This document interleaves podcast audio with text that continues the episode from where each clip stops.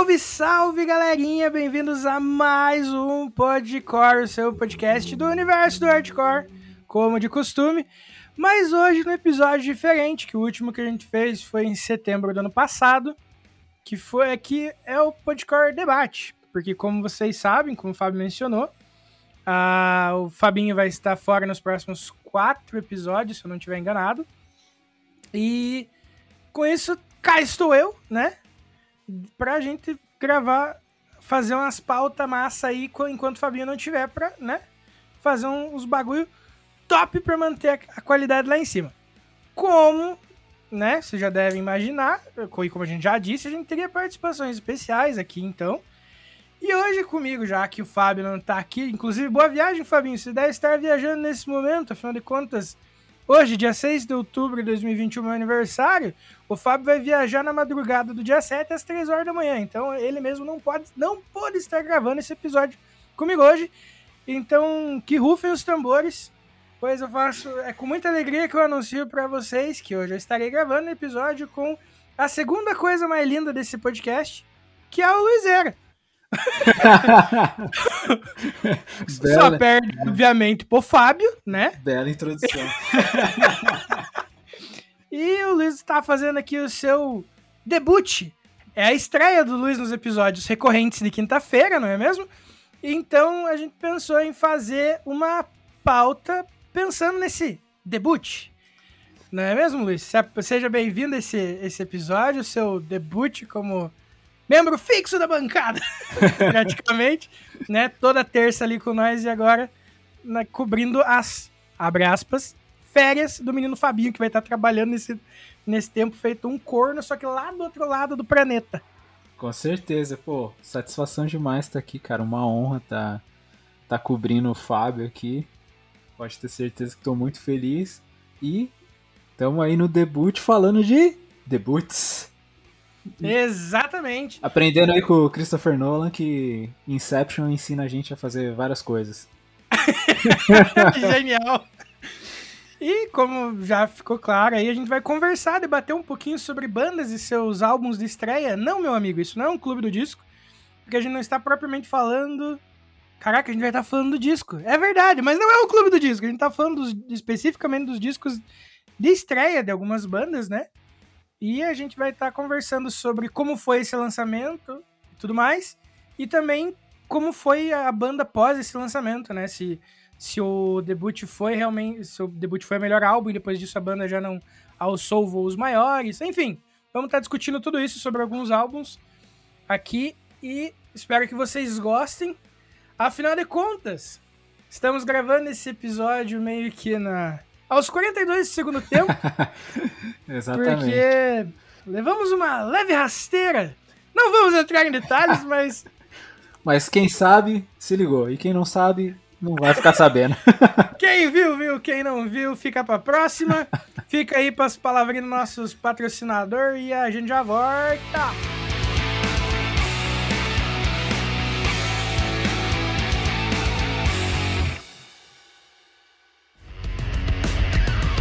Fala galera, bora conhecer um pouco dos nossos parceiros? A Refuse, que é uma marca lá de Guarulhos em São Paulo, que desde 2017 cola junto com a galera do Underground, agora também cola junto com a galera do Podcore, demorou? E cara, para vocês ficarem inteirados um pouquinho do que vocês encontram na marca, vocês encontram camisetas, regatas, bermudas, shoulder bags, chaveiros, canecas e, mano, tudo isso que eu falei com uma estampa mais louca que a outra. E claro, com aquele precinho que a gente adora pagar num pano de boa qualidade. Demorou? Caras, vocês encontram os caras no Instagram por Use Refuse, é só jogar na busca que vocês vão encontrar os caras. E claro, no site www.userefuse.com.br e só chegar, comprar, vestir e ficar bonitão, demorou? Cara, não perde tempo que a qualidade é monstra demais. Saca só que tem mais. Vai lá, Vini. Tá procurando a camiseta da sua banda favorita? Ou então uma caneca estilosa, um moletom quentinho? Talvez até vários artigos de decoração para deixar sua casa maneiríssima? Então, o lugar certo para você é o Armazém do Rock, uma loja especializada em rock e artigos geek, além de outras paradas muito fodas. Para conferir o catálogo dos caras, é só colar no arroba Armazém do Rock e solicitar pelo link na bio. E ah, falando que é ouvinte do Podcore, você ganha 5% de desconto na sua compra. Tá esperando aqui quem ainda não foi dar uma olhada, hein? Agora sim, bora pro episódio.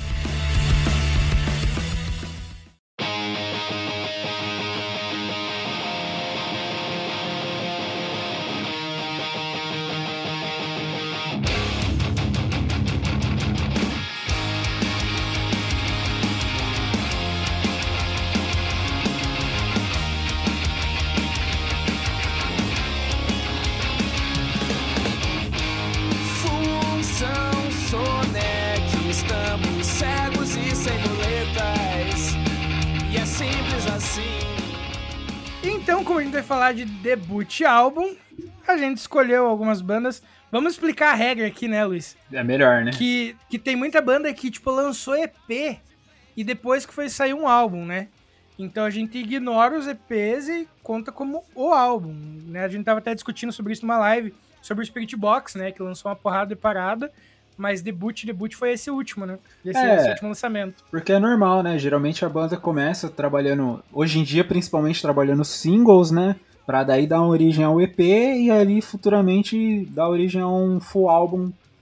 E, né, que vai ser, que vai, vai ser o marco zero ali da discografia, vamos colocar assim, entre aspas, oficial, né? Porque quando você vai procurar em, em Wikipedia, essas coisas, eles separam, né, EPs de, de álbuns, então a gente também vai fazer essa separação. A gente vai contar como disco de estreia o full álbum mesmo lá, com, né, Isso. não, não os EPs. Não desmerecendo os EPs, mas né.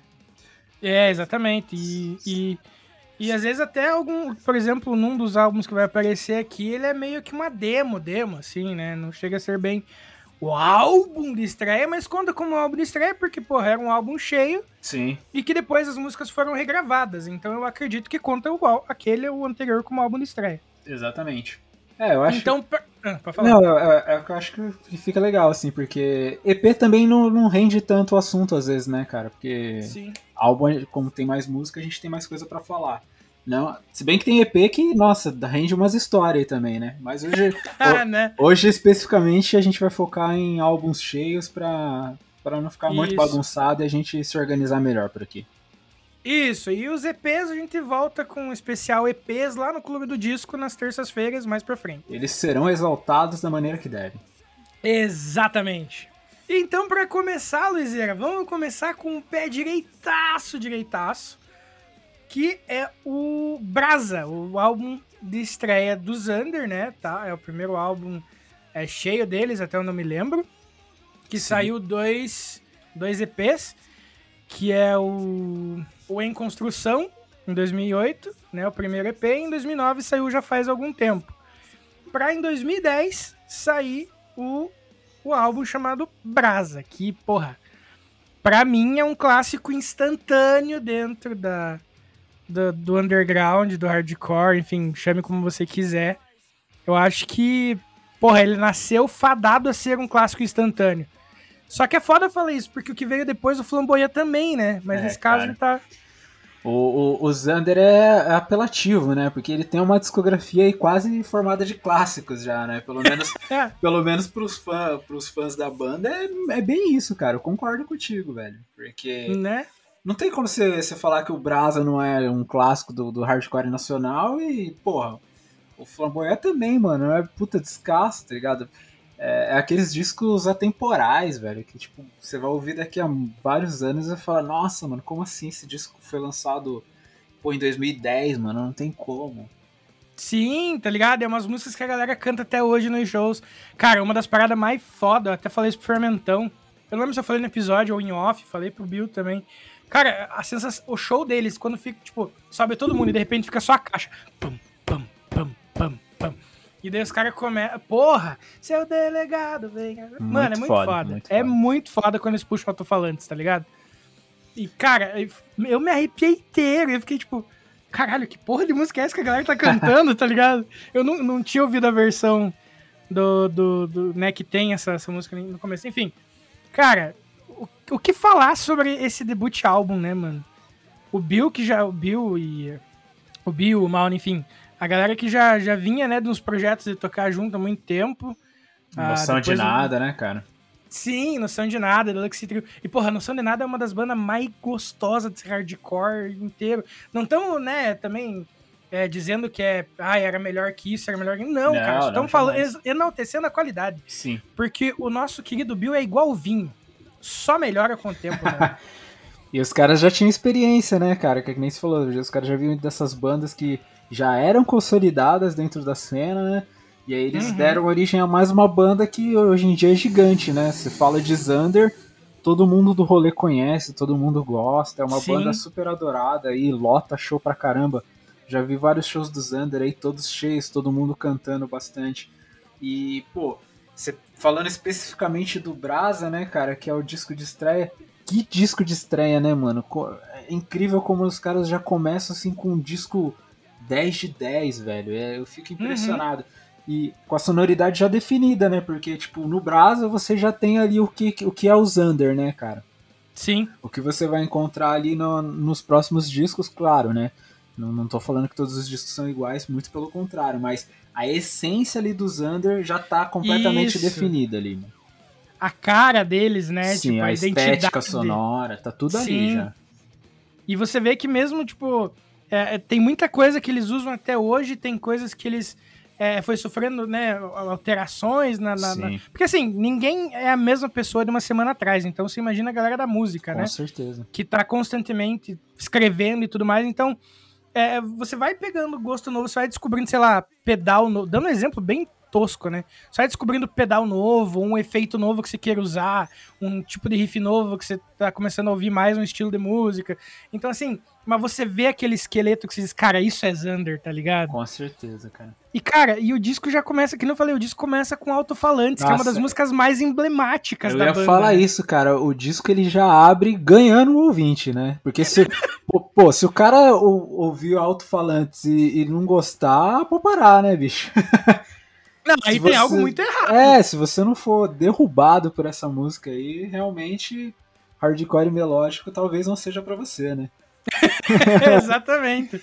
Porque, cara, eu acho que foi a primeira música deles que eu ouvi, que nem sou, tipo, parece até zoeira, mas eles realmente me ganharam na primeira música, tá ligado? É, é uma música muito forte abrindo o disco, cara. E tipo, você. Sim. É, é- é realmente pra conquistar o ouvinte, cara. Pra, pro cara virar fã já na primeira faixa, assim, velho. Uhum. Acho, acho um arregaço de, de, de abertura. Sim, e assim, como é comum às vezes a gente vê, né, em álbum de estreia, é, você vê a galera, tipo, lançar as músicas mais fodidas, especialmente antigamente, mas sempre tinha aquelas que era pra cumprir o álbum, tá ligado? Sim. E é foda porque você olha no álbum, no Brasa, no- nos outros também, obviamente, porque é Xander, nós estamos falando de Xander, mas não tem uma música que você diz assim, cara, isso é só pra encher linguiça. Todas têm a sua história, todas têm a sua letra, todas têm a sua importância no álbum, todas têm. Saca? É, não tem, então é muito foda, mano. não tem aquele filler, né, no meio do álbum, né? É, exatamente, não tem aquele filler. Tudo conversa, tudo conversa com quem, eh, tipo, eles eram nessa época, olhando, eh, falando, obviamente, não das pessoas, mas, tipo, a banda era como sonoridade, né? Cara, tudo conversa, tem umas letras foda, não tem aquela que você diz assim, putz, essa é mais fraquinha, né? Mano, não tem, cara, não tem. Não, não tem. E, e é incrível, cara, porque assim, se pegar 2010, né, a gente volta aí no. Que, que foi o. Que pelo menos até a- que eu me lembro é o ano de lançamento do disco, né? Isso. E, cara, 2010 já. os- a cena ali tava, pelo menos a do mainstream, né? Ela tava dando aquela baixada na poeira já, né? Já, Uhum. já tava saindo dos holofotes. E aí é legal que você, em contraponto, você pega o underground, o negócio lançando trabalhos como esse, né? Como o Brasa, você fala, putz, né? E aí que, que, é, que a gente pega e vê, né? Tipo, o pessoal fala, putz, mas né, o rock morreu ali em meados de 2010. Não, cara. Se, se, se, se você virar pro underground, você dá de cara com trabalhos desse, né, cara? Desse nível, assim, do nível do Brasa, que, tipo, só acende a chama mais ainda, velho. Sim, mano. E, velho, é difícil destacar faixa nesse disco, né? Porque, mano, é, Total. é tanta música boa, mas, ó, tem, pô, o Maitá, cara, eu acho que é uma das músicas mais fodas do, Nossa, do Xander, sim! cara. Putz, é muito boa, velho. É uma das Cara, minhas favoritas. meia-noite. Eu acho que eu tenho um cover acústico gravado de meia-noite. Eu vou, vou dar um jeito de fazer alguma coisa com ele pra mostrar no meu Instagram. Eu não sei nem dizer quanto mais explicar pra você. Eu andei por aí e confesso que agora eu vi.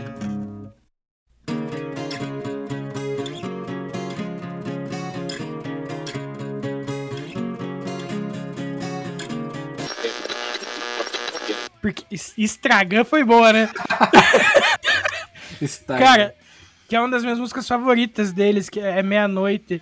Aí você tem até a próxima parada. Que, bicho, que fecha show sensacional, tá ligado? Sim, cara. E... Mano, é meu sonho um dia ter uma banda e ter uma música composta pra fechar show assim, tá ligado? Estamos de partida, sacou? É? Sim, sim. Mano, Aquele gancho pra fechar mesmo, né, cara? sim, mano, é maravilhoso. É literalmente uma parada. Estamos conversando com vocês. A gente contou outras histórias aqui, agora estamos agradecendo e nos despedindo. Sem precisar ser um muito obrigado até a próxima. Uma música, porra, que foda. É, cara, pô, e tem Simples Assim, que é uma das músicas mais lindas, assim, do Thunder, cara. É, é- é uma das minhas favoritas também. Motim, puta, muito boa também, cara. Sim. Acho que o. Cara, simples assim, é- é- a, a história é maravilhosa, né? Puta, demais, cara, demais. E eu acho que é o único ponto negativo do Brás é ele ter 34 minutos apenas, né? Sim, porra, esse álbum podia. Porra, especialmente na época, né? Um álbum que podia ter fácil aí, sei lá, umas 15, 16 faixas pela época. É, exatamente, cara. Se você parar pra pensar, né, na época ele facilmente podia ter uns 40, 45 minutos, né? Curioso você ver que é um, ele é um disco curto para pro período que ele foi lançado, né? Sim, porque era uma época onde as bandas vinham, né, com uma- mais músicas no álbum. Todo mundo, não digo só do nosso, do nosso estilo, né, e tal. Sim, sim, cara. Não, não tinha ainda essa cultura de consumo rápido, né, de, de música, né? O pessoal não clamava por, por discos curtos, por, por por essa coisa de single e tal. Então dava pra lançar uns discos mais encorpados que o pessoal absorvia numa boa. Sim, sim. E até porque era um pouquinho difícil achar EP naquela época pra vender também, né? Fora de São Paulo, dos grandes centros e tudo mais. Porra, quando você pa- parava assim nesses postos de esquina, de, esquina não, de beira de estrada e tal, normalmente você achava é, álbum, tipo, sei lá, o álbum completo, né? Era difícil achar um EP. Total, cara. Então, por isso que, que o álbum tinha toda essa importância que ele tinha na época, assim. Então, você vê um álbum menor é realmente. É. Não digo estranho, né? Mas, enfim. É, inusitado, né, vamos dizer assim. Isso, isso. Mas, velho, é, eu acho que o, o, Brás é um disco muito importante também, né? Porque o, o Xander com certeza é uma das bandas mais influentes aí do, do cenário underground nos últimos anos, né, cara? Sim. Eu vejo muito o Xander, o Pense, assim, são, são bandas que, que você vê que cresceram muito ao longo dos anos e você vê a influência deles em outras bandas, né, mano? Então, eu, eu acho que a importância do Brás aí com certeza deve figurar como favorito de muitos muitos integrantes de bandas que hoje em dia são, são sucesso aí. Não, não, tenho a menor dúvida disso. Sim, e, cara. É uma banda que, tipo, foi importante desde o início, assim, saca? Pela, sua, pela história dos integrantes. Então, eu acho que como debut álbum, Brasa.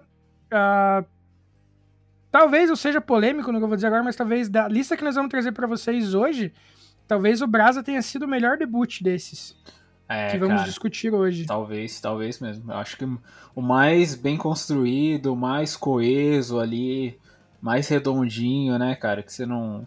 Dificilmente Sim. você vai apontar algum erro, você vai falar, putz, isso aqui não ficou tão legal. E, e até no segundo bloco a gente vai, vai falar do, da repercussão e como esses discos soam hoje, né? E, Sim. e... E como foi o desenvolvimento da banda depois deles também. Sim, exatamente, mas eu acho que o, o Brasa, ele talvez seja um dos que mais se sustente até hoje, né? Sim, total. Tanto que no, naquela turnê do Vivo, né? Até eu vou, vou deixar pra abordar isso melhor no, no segundo bloco. É, tinha muitas músicas desse, desse primeiro álbum, assim, né? É, você Então- vê a importância dele, né, cara? Não, não é um álbum que foi aquele álbum de estreia, mas que depois meio que se perdeu, né? Uhum. E feliz aí de ter um, um disco maravilhoso desse, né, cara? A banda estrear com um disco assim é. Aí você bota fé nas coisas, né? Não, mano, e sem falar que você, além de botar fé, você fica empolgado pro próximo no instante que você termina de ouvir o primeiro, tá ligado? Totalmente, totalmente. É meio que automático. Você ouve o Brasa, você já vai querer ouvir o Flamboyant, mano. Não tem como. Sim. E por mais que seja uma banda que lança, lan- lançava, né, muito espaçado as paradas, mano, cada vez que lançava era aquela coisa foda, né, bicho? De tipo, caraca, tem coisa nova do Xander, porque você já esperava aquela qualidade que você, né, que os caras já chegaram te jogando no peito, no, no full, no, no full álbum deles, né? Então, sem falar que assim, também vamos ser honestos, é que a gente tá falando do debut álbum, mas Xander já vinha sendo muito foda desde o primeiro EP. Tá ligado? O primeiro EP você conta com Em Construção 16 e depois da Enchente. Só isso, assim. Precisa demais, ligado? né, cara? Então, assim, é, é, é até injusto, né, de certa forma, você fo- é, falar do- dos debut, mas a gente tá focando no álbum. Mas os caras já vinham. Tipo, o primeiro EP deles abria com pólvora, cara. Pode crer. Tá ligado? Que é uma das bandas mais fodidas, que- uma das músicas mais fodidas que eles têm. Então, assim, Xander mostra que não só no, no, no debut do álbum, o- o- eles já começaram com o pé direito desde o início, mesmo no primeiro EP. Então, não tinha como dar errado. Não, cara, foi uma banda que, que começou muito com o pé no chão e, e sabendo onde queria chegar, sabendo qual caminho queria trilhar, entendeu? Sim. Muito por conta da experiência que eles já tinham, né? Isso que é, que é legal, né? É, Esse lance de você encerrar o ciclo com uma banda e começar com outra, você já traz aquela bagagem e isso conta pra caramba no seu, no seu, no seu projeto atual, né? Sim, total. Mas, cara, cê não, não tem nem o que ressaltar de, de coisas negativas aí do Brasil. Só que, pra mim, é um dos melhores debuts aí do, da cena nacional nos últimos anos, com certeza. Uhum. assim. Com toda certeza. Mas é isso. Sobre o Brasa, por, por hora, é só. E a- vamos pro nosso segundo debut que a gente trouxe pra falar pra vocês hoje. Qual que é o segundo, Luiz? O segundo é da banda Phoenix TX, né, cara? Que é uma banda pouco comentada aí, infelizmente, né? Total, é uma banda bem pouco conhecida, mas que, porra, fez um barulhinho foda na, na cena lá, que é o auto-intitulado de 99, né? Total. Que na real, eu acho que é o único álbum deles, né? Porque daí tem um EP em 2016 que já não é lá grandes coisas. É, e é é uma banda curiosa porque eles tiveram vários hiatos, né, no período de atividade deles, né, cara? Sim, E estão na ativa aí, né? Só não lançam coisa nova, que nem você pontuou. O último lançamento deles é de 2016, mas de lá pra cá também não rolou mais nada de novo, né? sim. E daí você pensa numa banda como, como Fên- Fênix TX. Mano, sabe o que eu percebi agora? Eu sempre falei na minha vida, Fênix TX. Então que a gente fala Fênix no... Ah, enfim. É, All My Fault, que acho que é a música mais famosa deles.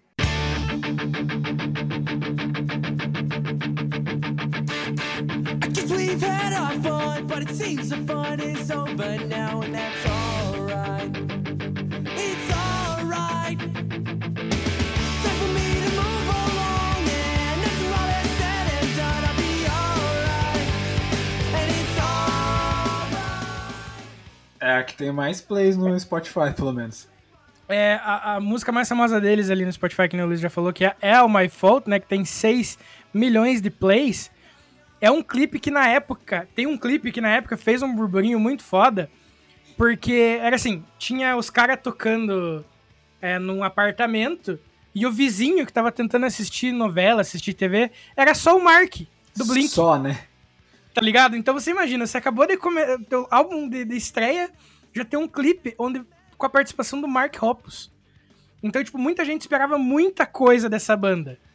Até porque o primeiro álbum é foda. Sim, é, aí você faz um paralelo até com o Simple Plan, né, cara? Porque no Simple Plan tem participação do, do, do Mark também, né, na I Do Anything, Uhum. tanto no clipe quanto na música. Então, Sim. quando a banda estreia com essa, entre aspas, chancela de outra banda grande, é outra história, né, cara? Você já fica Sim. mais atiçado pra saber o que, que essa banda tem pra dizer. Sim, que o cara já vem abraçado, né, com um padrinho desse, desse nível, Sim, assim, dentro do, do totalmente. rolê, né? Porque em 99, Blink já era o Blink, né, cara? Já 99 foi o ano de lançamento do Enemy of the State, se eu não me engano. Então, bombadaço, bombadaço, né? Porque no Dude Ranch eles já estavam grandes pra caramba já. Sim, é, pois é, exatamente. Então você imagina, cara, como a galera ficou de olho nessa banda, né? E como eu falei, All My Fall é- é a minha música favorita deles, porque foi a primeira que eu conheci, mas o álbum como um todo é muito bom, né? Tem outras pérolas, assim, como, sei lá, Minimum Wage, É, No Lie, No Lie eu acho No muito Lie. foda. Aham. Então, assim, tem muita coisa fodida. Só que parou por aí, tá ligado? Então você imagina, os caras foram lançar um outro álbum 17 anos depois. Não. E foi, foi um EPzinho, na real, né? Um álbum. Muito E bizarro. tipo. isso. E ele tinha uma pegada um pouco diferente do, do, do original, mesmo sendo um pop punkzinho ainda, né? Sim. Mas. Ah, Tirando a- a- esse álbum de 2016, o póstumo deles, né? Tirando a capa, que eu acho muito foda, eu não vejo o álbum como lá, o EP como lá grandes coisas. Mas, né, falando do auto-intitulado, né, que é o debut, cara, imagina numa cena onde só tinha gigante, você debutar com um álbum foda, com um single que tocava em todas as rádios, tá ligado? E do nada você sumir, assim, tá ligado? Eu nunca parei pra, pra estudar a história dos caras, por que que eles pararam, mas os caras iam e voltavam, iam e voltavam, e não lançaram nada depois do, do álbum de 99, tá ligado? E, e eles iam e voltavam e nunca fazia barulho, né, cara? Porque é uma banda que Sim. chegou em poucas pessoas, que nem. No meu círculo de amizades, pelo menos, você é o único que eu conheço que, tipo, realmente pira, assim, no Phoenix TX também. Porque, cara, é uma banda muito, muito esquecida no churrasco, cara. Sim, total. ela, Aham. ela faz um pop punk que conversa com o que era feito na época, totalmente assim. Ela, ela tem a personalidade dela, mas ela não chegou a ganhar os holofotes que nem as outras bandas, cara. E, e meio, sei lá, acho que injusto, porque é uma banda tão boa, mano. Não, e pra você ter uma ideia, é, eu, eu tô enfatizando bastante o, o disco 99 e o EP 2016, mas o Lechuza de 2001, ninguém fala sobre esse disco. Não, ninguém Purple, Purple Raging Blood, você também ninguém, você vê, não, não vê ninguém falar sobre esse disco, tá ligado? Que é o álbum de 2005, que foi o último que saiu antes da, da- do último do último hiato, que- do, quer dizer, do hiato que eles deram até 2016, né? Porque acho que eles entraram em hiato de novo depois. Sim. Então, assim, você vê os caras com puta debut, depois tem dois álbuns que a galera normalmente fala. Ah, eu só ouvi uma música ou outra do Lechuza, mas, por exemplo, do 2005 eu não ouvi nada. Tá ligado? Eu não conheço a parada porque você não vê a galera falando. O pouco de gente que conhece Fênix TX conhece a My Fall e automaticamente conhece uma outra desse primeiro disco, tá ligado? Então você imagina o, o- como foi foda pro, tipo, né, você investir numa banda porque, porra, os caras, na, né, você para e pensa naquela cena, era um puto investimento você conseguir trazer uma banda foda pro rolê, especialmente porque tinha muita gravadora envolvida, né? Com certeza. Aí os caras conseguem trazer o Mark, os caras fazem um puta som foda no primeiro álbum, que quase ninguém conhece. Aí fica, será que foi... é, os caras tinham algum problema interno da banda que não foi pra frente? Porque qualidade eles tinham. Se você escutar esse álbum, galera, vocês vão ver que qualidade eles tinham, tá ligado? Agora, o porquê que, entre aspas, não vi- virou, né? Os caras não, não tiveram uma, uma amplitude na cena, eu não sei explicar, porque os caras são realmente muito bons. É, a banda teve uma, uma rotatividade alta ali de integrantes também, né? Você falou talvez tenha sido problemas internos, não sei, cara. Ou, não sei, talvez no, por estar muito, em- é, talvez saturado, assim, de bandas do estilo, eles não conseguiram se destacar, mas, velho, é, é que nem você falou, pra quem dá uma chance aí pro auto-intitulado, cara, e pra quem gosta de pop punk, principalmente pop punk mais raiz, né, vamos dizer assim, né? Uhum. que nem é, esse álbum é, é da mesma época do Enema. A sonoridade é bem diferente, cara. O Enema é muito mais pop, né? Esse daqui já é um Sim. negócio mais. Vou dizer cru, vai, vai, pode ser, porque tipo, não é um som mais é tão palatável pra rádio, por exemplo. Mesmo o All My Fault tocando bastante. Mas eu acho que o som deles era mais direto ao ponto. E aí você pega a galera que curte esse som mais mais reto, mano, tinha tudo pra abraçar o Phoenix Checks, cara. É uma banda que, Sim. que sei lá, teve um, um tempo de vida tão. A banda existe desde de- dessa época, mas parece que tem um tempo de vida tão curto, né, cara? É, exatamente. Tipo, é, acho que até com o Elimão tem uma música que fala sobre isso, né? Rockstar, que é, é morrer estando vivo, né? Sim. Então é meio que isso, assim. E, eu, e é foda, né? Porque, porra, era uma banda que. Quando você conhece o int- auto-intitulado, você pensa, caralho, o resto. Eu tô ansioso pelo que vem depois. E o que vem depois, infelizmente, já. né? É, meio que quase nem vem nada depois, né, cara? É, Tipo, Sim. tem o, o álbum lá, o Lechuza e, e os EPs, né, cara? Então não é muito material assim pra você consumir. Tipo, numa, é. numa tarde você mata tudo que a banda tem pra, tipo, pra ouvir, assim.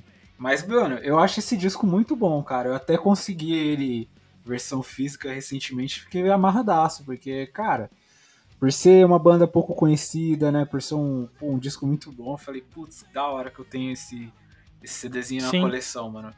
E É, e porque é um achado, cara. É um achado, cara. real. graças ao, ao grande Cantinfras aí, abraço, Cantes. Muito bom. E, né, também, a gente tá falando de Fênix TX, então a gente não pode deixar aqui o, o nosso, nosso carinho pro Adam, que, se eu não me engano, é o vocalista, eu não tenho certeza. Enfim, que tá passando aí também por um, pelo que eu entendi, um câncer estomacal, uma parada assim. Putz, que triste, hein, cara. Então, melhoras pra ele, desejando aqui, né, já que estamos falando deles, vamos deixar aqui a nossa energia positiva pra ele. O Mark, até a gente, o Mark venceu o câncer, né? Sim, putz, fiquei felizão, cara. Pois é, então vamos torcer pra que mais um aí consiga também. Enfim. E vamos ouvir esse álbum que é sensacional, cara, de verdade. É, é até legal, né? Porque fica aí de indicação pra quem não conhece o Phoenix Jacks, dá essa, dá essa chance aí. Por mais que a banda não tenha muito material e a gente não sabe se vai lançar, se vai Né. continuar em atividade ou não. Mas é um disco muito bom, mano. Pra quem curte pop punk, é, eu acho que é uma estreia muito boa, muito boa mesmo. Então a gente quis trazer aqui porque, cara, é, é- é difícil a banda estrear assim com um disco tão foda e a gente fica triste. Mas aí a gente vai falar mais disso no segundo bloco, né? Não tem É. tão pra frente assim, mas, cara, pra quem curte tem muito som bom ali, cara. Surf Song, cara, eu acho demais, demais, demais. A música que abre também, a Flight 601, puta, muito boa, cara, muito boa. assim. Sim. O disco já começa lá em cima, assim, então vale a pena aí pra quem não conhece a banda. Que eu, assim, pelo menos na, na minha visão, assim, não é tanta gente que conhece, né? Nem querendo pagar de, ah, eu, ouvindo as bandas desconhecidas. Não, aqui, tipo, realmente nunca conheci muita gente que, que, que fala, assim, do Phoenix Checks e tal. Então, É. vai ser até legal se, se tem mais gente que curte aí, colar nos comentários e falar, pô, eu conheço, curto pra caramba, a gente vai ficar Exato. amarradaço, né? Exato, porque como é uma banda que a gente. que o principal álbum deles é de 99, né? É, é o famoso quem não é visto não é lembrado. É, exatamente. Então, tipo, como os, os lançamentos posteriores não, for, não foram tão. Até porque foram ofuscados por uma cena fodida lá fora também, né? Total. Porque, tipo, quando você tem uma, uma concorrência foda e você não consegue manter o sarrafo na, na altura dos, dos adversários, ou adversários não, do- do- da concorrência ali, né? Ou até subir isso, então você acaba caindo, né, um pouco, na, no- entre aspas, esquecimento da, da galera como um todo. Então é uma banda que realmente menos gente conhece, mas não é por, ai, hipster nem nada, é só porque a gente conheceu lá atrás, quando ainda era relevante, né? Exatamente, cara, exatamente. E Então, depois disso, ninguém mais fala. E a gente quer que vocês conheçam, a gente vai evangelizar aí vocês com Phoenix Checks. Exatamente. Então, fica aí mais um debut, Fênix TX, que foi foda para um senhor caralho. Sim. E aí agora vamos de banda nacional de novo, né, Vini? Não, nós temos que ter bom senso. Bora lá, por que, que nós vamos puxar de gringo agora? Good Charlotte? Exato. Então vamos de Boa Charlotte, hein? A, bo a boa Charlotte matou um cara, eu uni duas bandas numa só. Caramba, você fez um crossover aí, Vinícius. Maravilhoso. Pô, cara, o primeirão do Good Charlotte, cara, é um, é um disco que eu adoro demais. Mano, é- eu sou muito suspeito pra falar de Good Charlotte, que é uma das minhas bandas favoritas da vida, né, velho? E eu acho que, que, mano, os caras começaram muito bem com o auto-intitulado também. E cheio de clássicos, né, cara? Porque você tem aí Little Things, tem é, The Motivation Proclamation, East Coast Anthem, Festival Song, I Heard You. Tem muita música conhecida já no primeiro disco deles, mano. Yeah, this song is dedicated is good to every kid who ever got picked last in gym saying? class. This is for you. To every kid who never had a date to no school dance. This is for you. To everyone who's ever been called a freak. This is for you. Here we,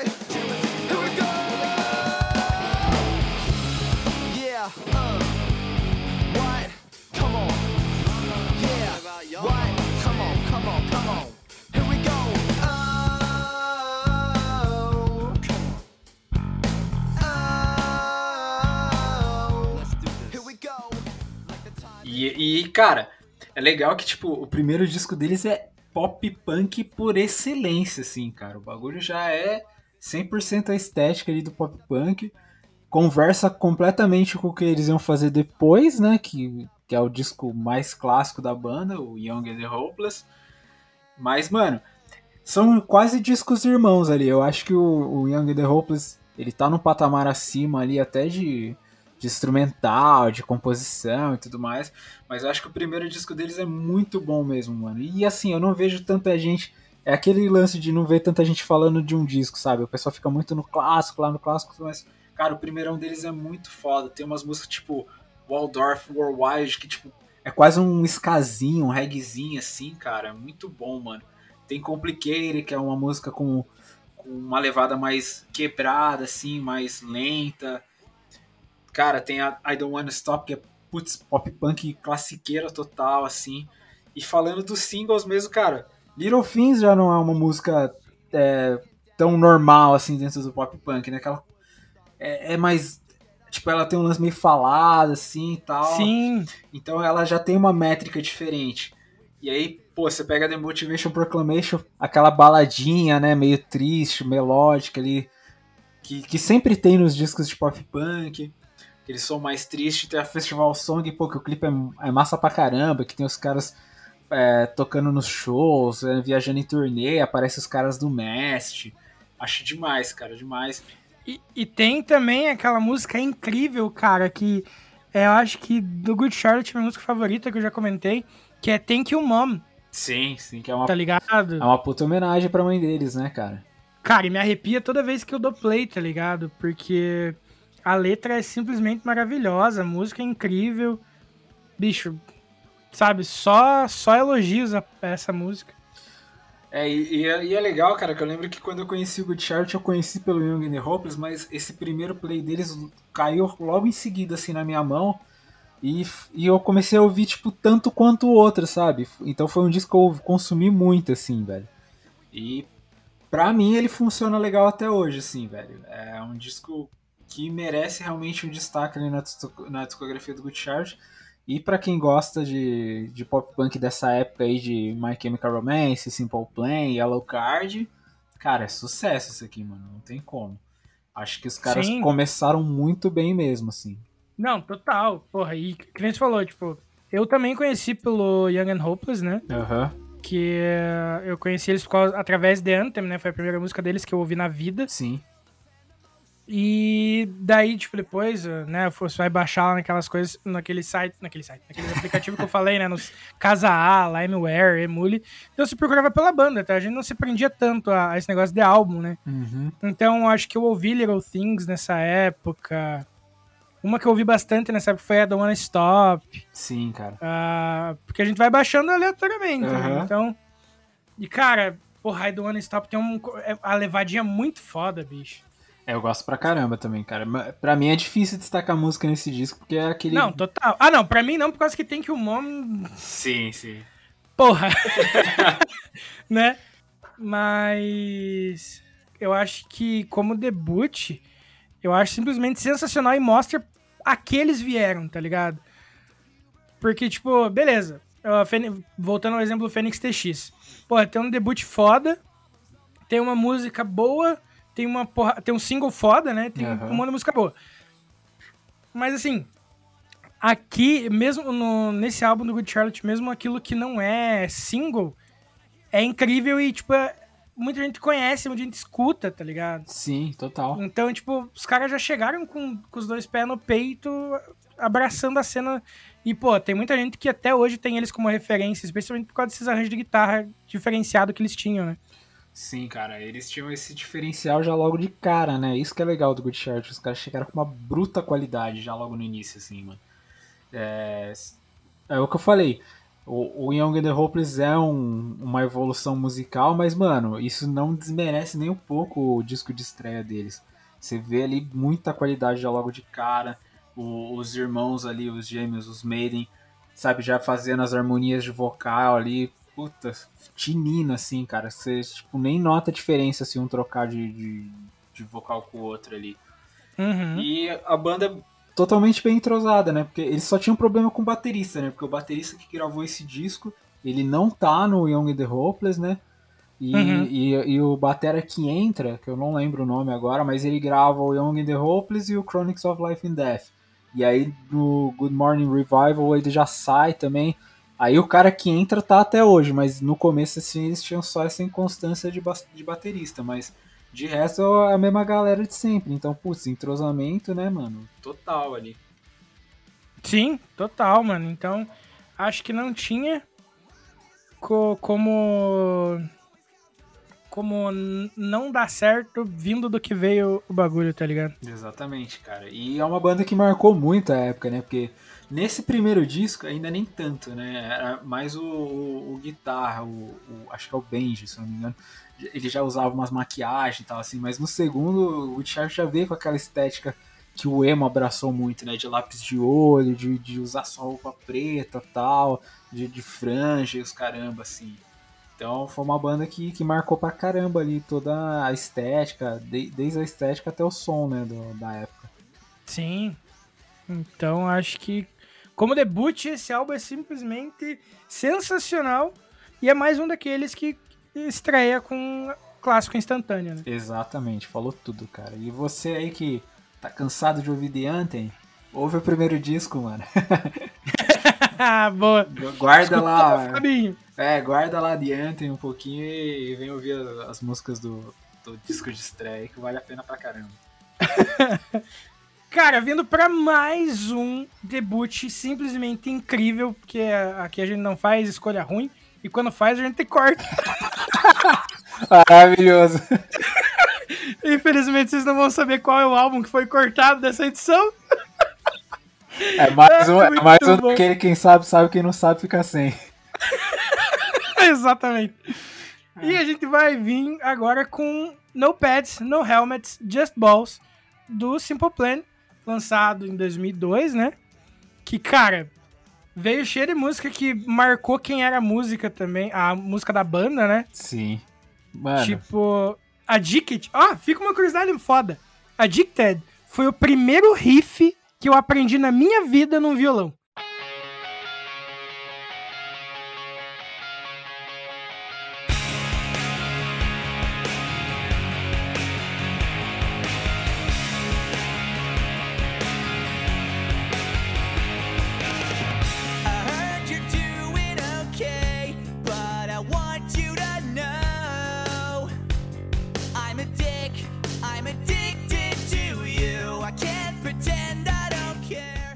Cara, essa é a minha música favorita do Simple Plan de todos os tempos.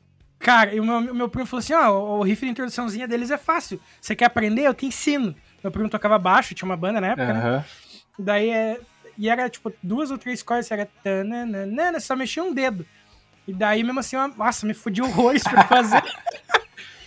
Mas enfim, pra você ver como, tipo, esse álbum era realmente importante, saca? Tipo, referência pra muita gente naquela época já. Sim. E, porra, veio cheio de música que é clássico da banda até hoje, né? Tipo, I Do Anything, que... Essa até que tem a participação do Mark, Essa né? tem a participação do Mark, tanto na música quanto no clipe. Sim, cara, e eu lembro que o meu primo, ele era, apa- tipo, apaixonado pelo estilo do David, tá ligado? O Aham. baixista e tal. E daí a gente ficava numa eterna briga besta, assim, quando tava nós dois, e, tipo, não, mano, a versão ao vivo da Do Anything é melhor, porque é o David que faz a segunda voz. Nossa, E não sei o quê, tá ligado? Aham. Mano, muita coisa da adolescentezinha querendo defender a banda que mais gostava, tá ligado? Só que ele era muito mais apaixonado por Blink do que por Simple Plan, mas ele preferia o David porque era simplesmente o David. Justo. E, cara, eu acho que o clipe de I'm Just a Kid é um dos meus favoritos da vida. Ele é trilha sonora do, do filme Novo no Pedaço, né, cara? Não sei se você tá ligado. Até Não tava? É, é um filme de comédia, o Novo no Pedaço, aí, tipo, a trilha sonora do filme, tanto que o, o ator e a atriz principal participam do, do clipe. Que massa. Que é um filme bem, é, tipo aqueles meio besterol americano, mas é bem legal, cara, é bem divertido. Sim, sim. Não, e, cara, é um puta clipe foda, né, mano? Sim, eu dou total. muita risada. E, assim, é bem o reflexo daquela juventude também, né? Que sempre querendo se provar, Principalmente pra menina, né, foda. cara? É, tá ligado? Tipo assim, não digo aquela época, eu digo assim, aquela época da vida nossa e deles, assim, que era a juventude, né? O Aham. ser inconsequente, ser o, o cara que precisa se provar pra essa nova sociedade, essa, entre aspas, nova sociedade que estava sendo inserido, que era o ensino médio. E nossa, porque até então você era criança e foda-se, né? Criança é feliz por causa disso, né? Não tem que se preocupar com essas bobeiras de ficar se provando, se Exato. sendo, querendo crescer pra ser os outros, enfim, né? Criança é feliz. Adolescente, como a gente gosta de pontuar aqui. né? Mas, cara, Cara, eu acho, eu acho esse debut simplesmente sensacional, porque esse era um dos que eu. Era um dos poucos que eu conhecia inteiro, porque meu primo tinha o álbum. Então eu tinha, tipo assim, na minha pasta de músicas lá, é, tinha todas as bandas e o nome, né? Mas quando era. Quando a gente sabia a ordem de um disco, a gente colocava entre parênteses, tá ligado? aham. Pra gente saber qual disco que era. Então, tinha lá o Nopa- Notepads e o número da música, sabe? Saquei. E esse era um dos poucos que eu conhecia como álbum na época. É, cara, eu acho esse disco muito, muito foda, cara. E, e ele é recheado de hits, né? E é engraçado que aqui no Brasil, né, tipo, ele ficou meio que. Ele, ele, ficou, ele foi conhecido depois, né? Porque, tipo, eles estouraram com o Get Any, né? Que é Uhum. o, o que tem Welcome to My Life, que tem Shut Up e tal. E, e aí depois é que o pessoal, tipo, meio que aqui reviveu com, o- com o clipe de Perfect, né? Até, tipo, eu lembro que teve um pessoal que ficou tipo, nossa, mas o meu, o meu CD não tem a Perfect. E a Perfect era do, do primeiro CD, tá ligado? Sim! Sei lá que caralhos começou a passar o clipe adoidado, né, na, na TV. E aí eu lembro até que um camarada meu descobriu que era o primeiro CD e foi comprar o primeiro CD, mano. Porque, tipo, é, Que massa! mas, mano, muito foda, cara. E é que nem você falou, tem a do Anything, tem a I Just a Kid, tem a Dixie, né? Tem, tem a Perfect. Mano, tem várias músicas foda aqui, cara. E mesmo as que não, as que não são hits são incríveis, cara. My Alien, Meet You There, Nossa, sim! É, The Worst Total. Day Ever, You Don't Mean Anything, cara. Só musicão. Esse disco é foda. Esse é, é The Worst Day Ever é uma das minhas favoritas deles também. Sim, cara, mano, muito, muito foda esse disco aqui. Os caras também começaram. E é aquela, né? Tipo, já começaram super bem, já começaram meio, tipo, seguros do que estavam fazendo, né? Porque o, o, o disco posterior também conversa com a sonoridade desse aqui total, apesar de, de ir já ir no caminho um pouco diferente, mas você vê que os caras já começaram também com. Pra mim, é- eu, eu comparo muito eles, num bom sentido, assim, com o Good Charles, que os dois têm um Sim. disco de estreia muito bom, explodiram no disco é, no disco seguinte. São bandas que conseguiram se manter relevantes aí, que a gente vai falar mais depois.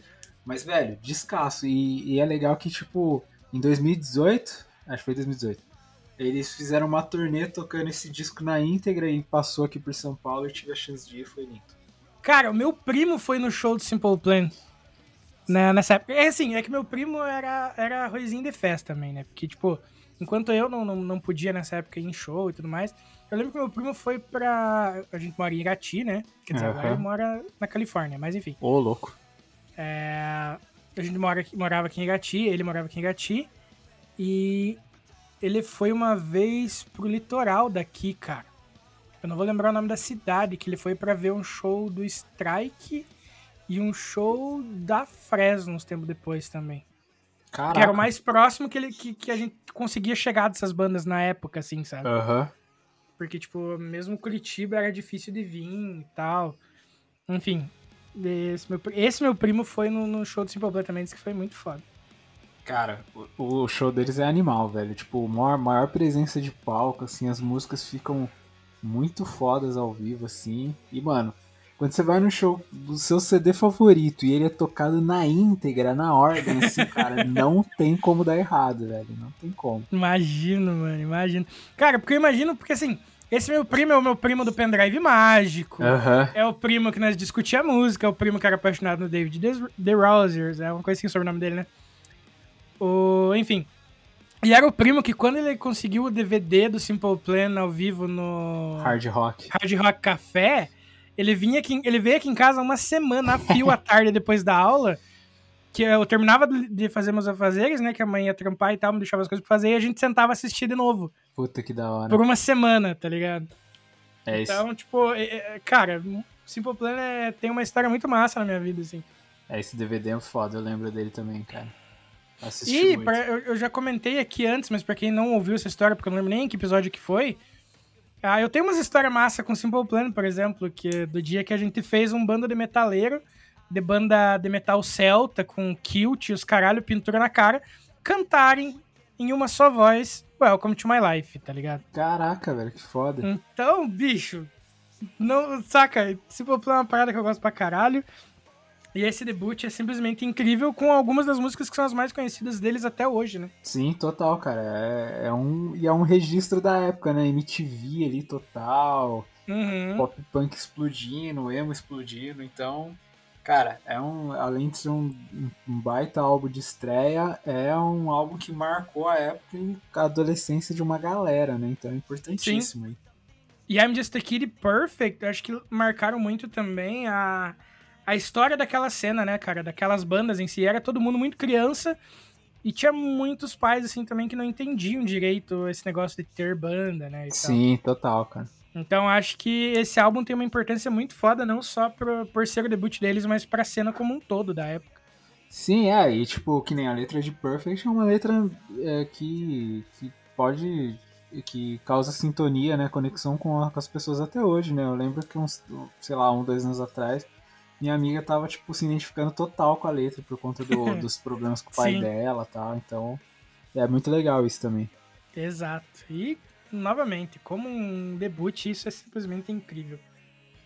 Sim, mais um descasso aí. E é é legal que a gente trouxe meio que a, do- a parceria Good Charlotte Simple Plan. Fiquei feliz. Perfeito. Vamos para o nosso último álbum debut desse episódio, que, porra, na- não é o melhor, mas assim, é um dos que eu lembro de ter ficado ansioso pro lançamento, que é o Yoga Stress e Cafeína do Rancore, de- lançado em 2006.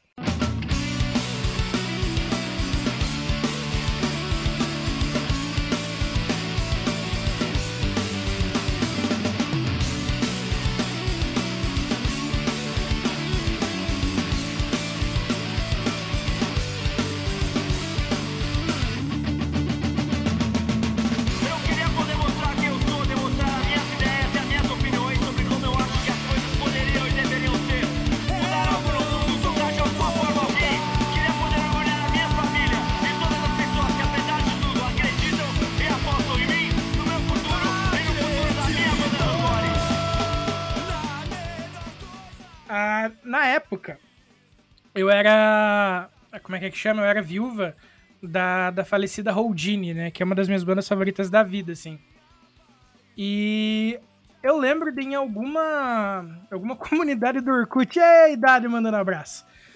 numa, numa comunidade do Orkut, alguém falou, gente, vocês viram a nova, a nova banda do fulano de tal da banda, não vou do, do Houdini? Não vou lembrar qual membro que era. Daí uma galera comentando assim, não, não, pô, Rancore lança álbum daqui uns dias e tal, não sei o que, não sei o que. Beleza, não, não dei tanto, tanto ouvido, daí a galera falou, ó, vai lançar essa semana. E daí a galera começou a falar, e eu falei, caralho, parece que o bagulho é bom. Já foi gerando aquela expectativa, né, mano? É, porque a galera tava muito no hype, eu fui pegando o hype deles. Aham. E, cara, eu lembro de ter ficado, tipo, a noite inteira esperando alguém achar um link pra baixar isso. Porque na época, porra, lançamento, como é que você ia achar no interior do Paraná um lançamento? Sem chance. cara, quando postaram o arquivo.rar, era tipo umas 11 horas da noite. Eu fui virado pro colégio. Porque, tipo, não foi postado no dia que ele saiu, tá ligado? Demorou uns dias pra Aham. sair, no, pra achar pra baixar e tal. O álbum completo. Tinha uma música ou outra que a galera foi upando. Bicho, quando eu consegui o álbum completo, em qualidade boa, com a, com a capinha e tudo mais, o encardezinho. Mano do céu. E eu ouvi Yoga, Stress e Cafeína pela primeira vez. É, ali definiu muita coisa, assim, pra mim. Porque até então eu gostava de hardcore, mas não desse tão, tão rápido, saca? Sim. E daí ali abriu um novo mundo pra mim, porque, porra, você pega essas outras paradas For Fun, Blink, eles têm umas músicas mais rapidinhas, mas não era, tipo, a pegada do hardcore, hardcore, saca? Exatamente. E, cara, ali o mundo se abriu e esse debut entrou na minha vida e nunca mais saiu. É, cara, esse, esse disco de estreia do Rancor é pesadíssimo, né, cara? Porque, mano, é, é rápido pra caralho, é hardcore na veia mesmo, assim. E, Sim. e é, é total diferente também do que do- dos outros discos, né, cara? Ele é Uhum. Ele é bem mais agressivão, assim e tal. Eu, eu não conheci o Rancor por esse disco, cara. Eu, fui, eu conheci o Rancor lá na época do Save, assim, pra você ter uma ideia. Caraca, É, que massa. prova- eu, tipo, eu via geral falando do Rancor, assim, mas foi uma banda que demorou pra chegar em mim. E, Uhum. aí, e aí, tipo, eu ouvi o Seiva, pra daí ouvir os, os outros lançamentos, né, os anteriores. E aí, quando eu fui ouvir o Yoga Stress e Cafeína, eu falei, mano, mas, tipo, é a mesma banda ainda? Caraca, velho, olha essa parada. Mano, Sim. monstro demais esse disco, cara. Monstro demais. Assim, pra quem curte esse hardcorezão mais rapidão, assim, mais direto ao ponto, mais, putz, pegada mesmo, cara. Sucesso esse aqui, velho. Não, e, cara, e tem uns riffs que, tipo assim, muito marcante pra quem, pra quem lembra da banda, tá ligado? Eu acho que Cicatrizes é uma das introduções mais massas do Rancor, assim. E é legal que, tipo, mano, é hardcore, é rápido, mas as músicas são longas, né, velho? Tipo, 4 Sim. minutos, 3 minutos, velho. Se você for parar a pensar pro, MAI tem sete, né? É, Se pra- pra- Sete, seis minutos, uma parada assim. pra sonoridade que eles faziam, isso é, tipo, é música longa, mano, tá ligado? É, Sim. é quase o Dream Theater do hardcore. hein? Zoeira, gente, não, não me massacra não, pô. Mas, mano, Não, e é foda, porque como eu falei de MAI, que tem sete minutos, ela, va- ela varia já por, tipo, você vê ali eles meio que flertando com o que viria depois, né? Que a gente vai comentar no próximo bloco. Que é aquele riffzinho mais cleanzinho, pá, na introdução. E de repente, tipo, começa a dar um peso. E lá na frente já vai ficando mais frenético o rolê, tá ligado? total. Então, cara, MAI acho que é uma das músicas mais fodas que eles têm até hoje também ainda. Saca? Tipo, muita gente conhece esse álbum, mas conhece uma música ou outra. E, cara, MAI é, porra, uma das mais fodas. né? Até hoje acho que eu não sei o que significa MEI. É, talvez, talvez Cicatrizes seja a música mais conhecida dele, né?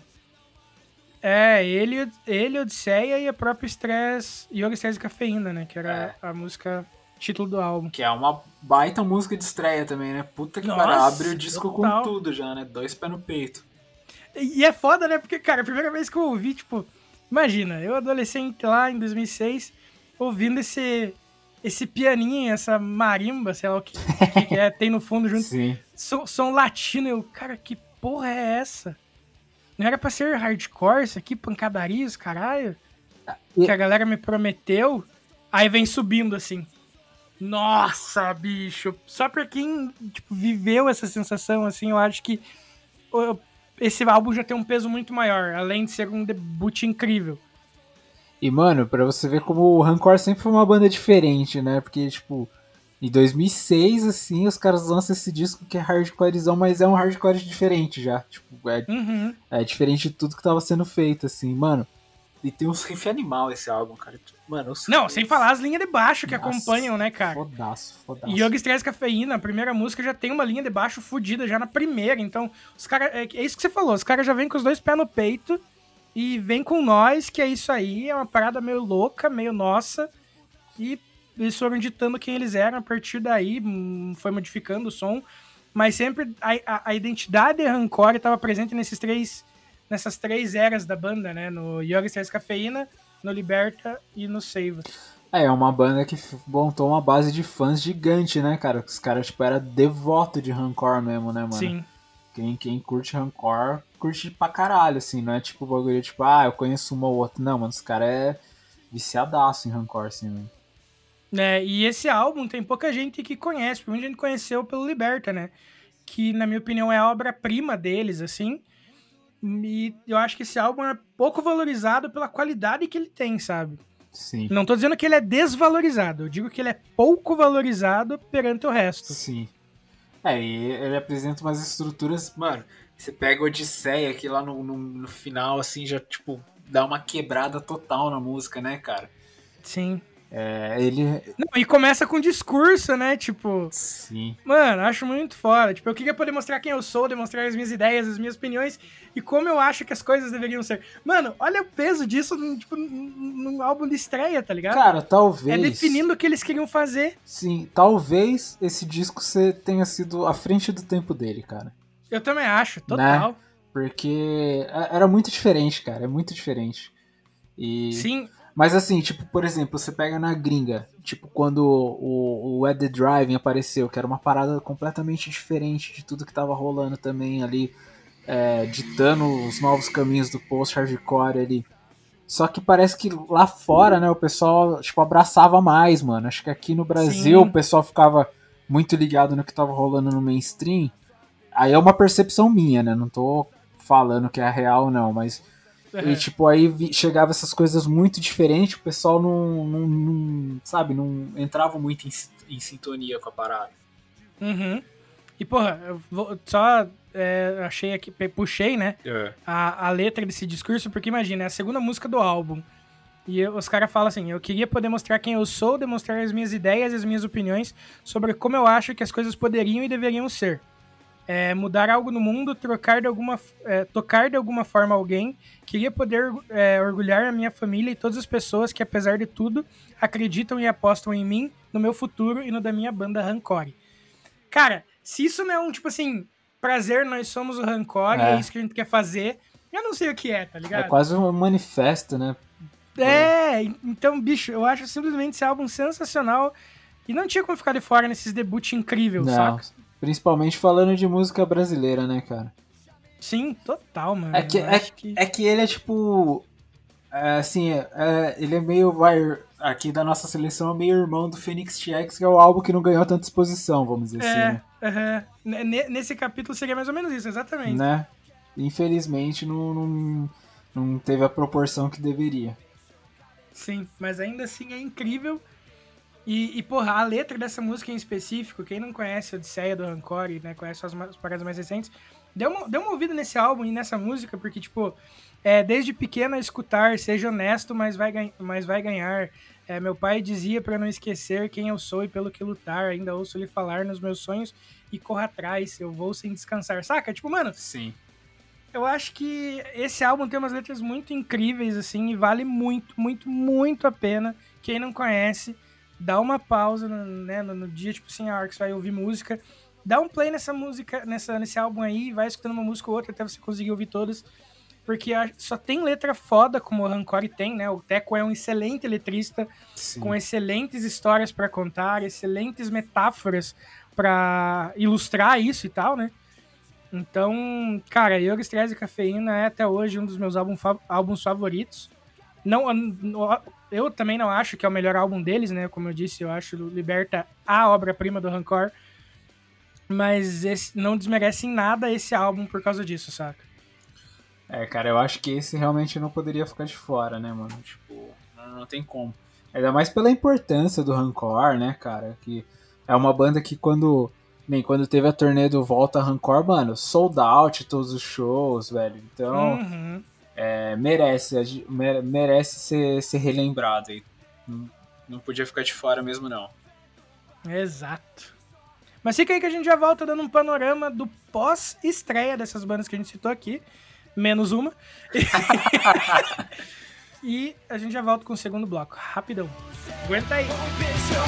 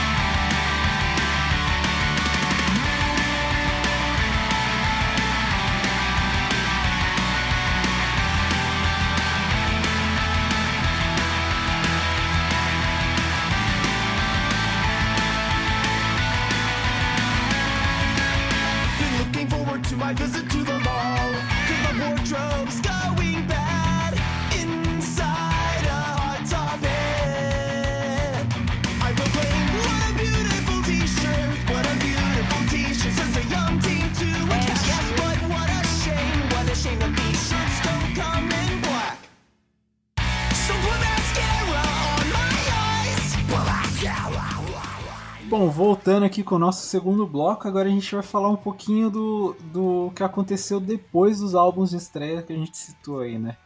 Os direcionamentos que, a- que as bandas tomaram, né? O que, que eles lançaram depois.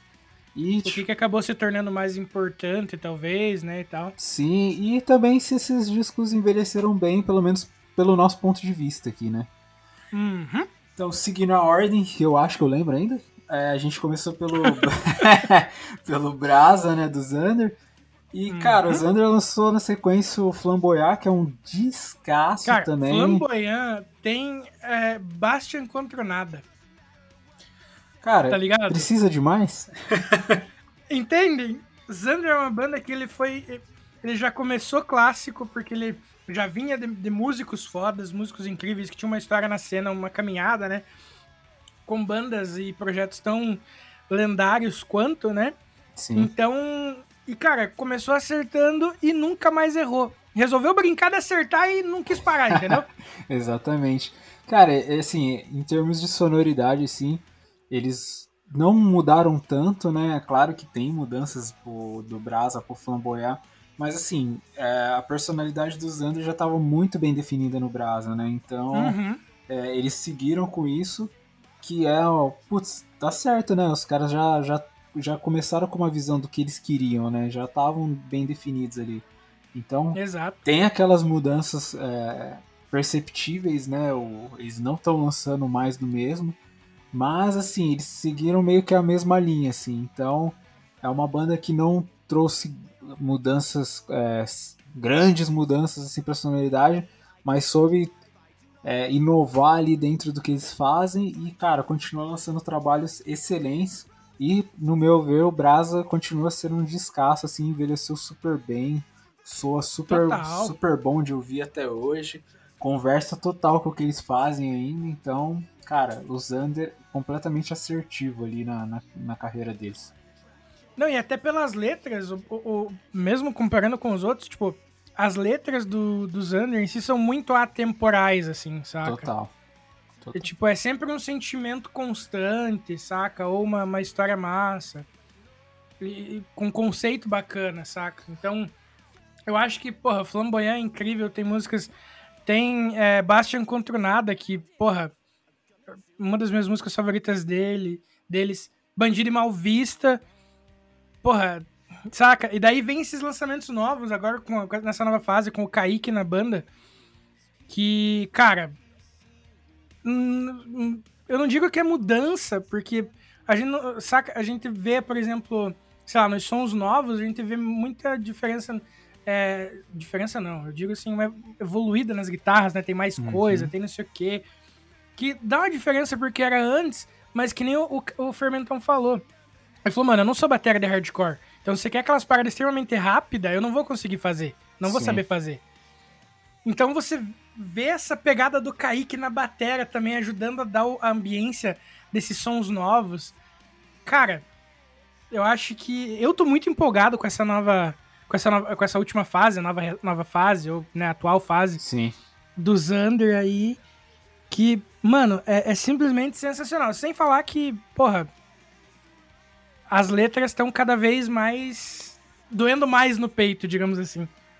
É um, o Xander faz umas músicas que, cara, é muito fácil de você se identificar, né, mano? E, tipo, Uhum. quando você se identifica, ela bate de um jeito que, que é muito forte, cara, muito forte, sim.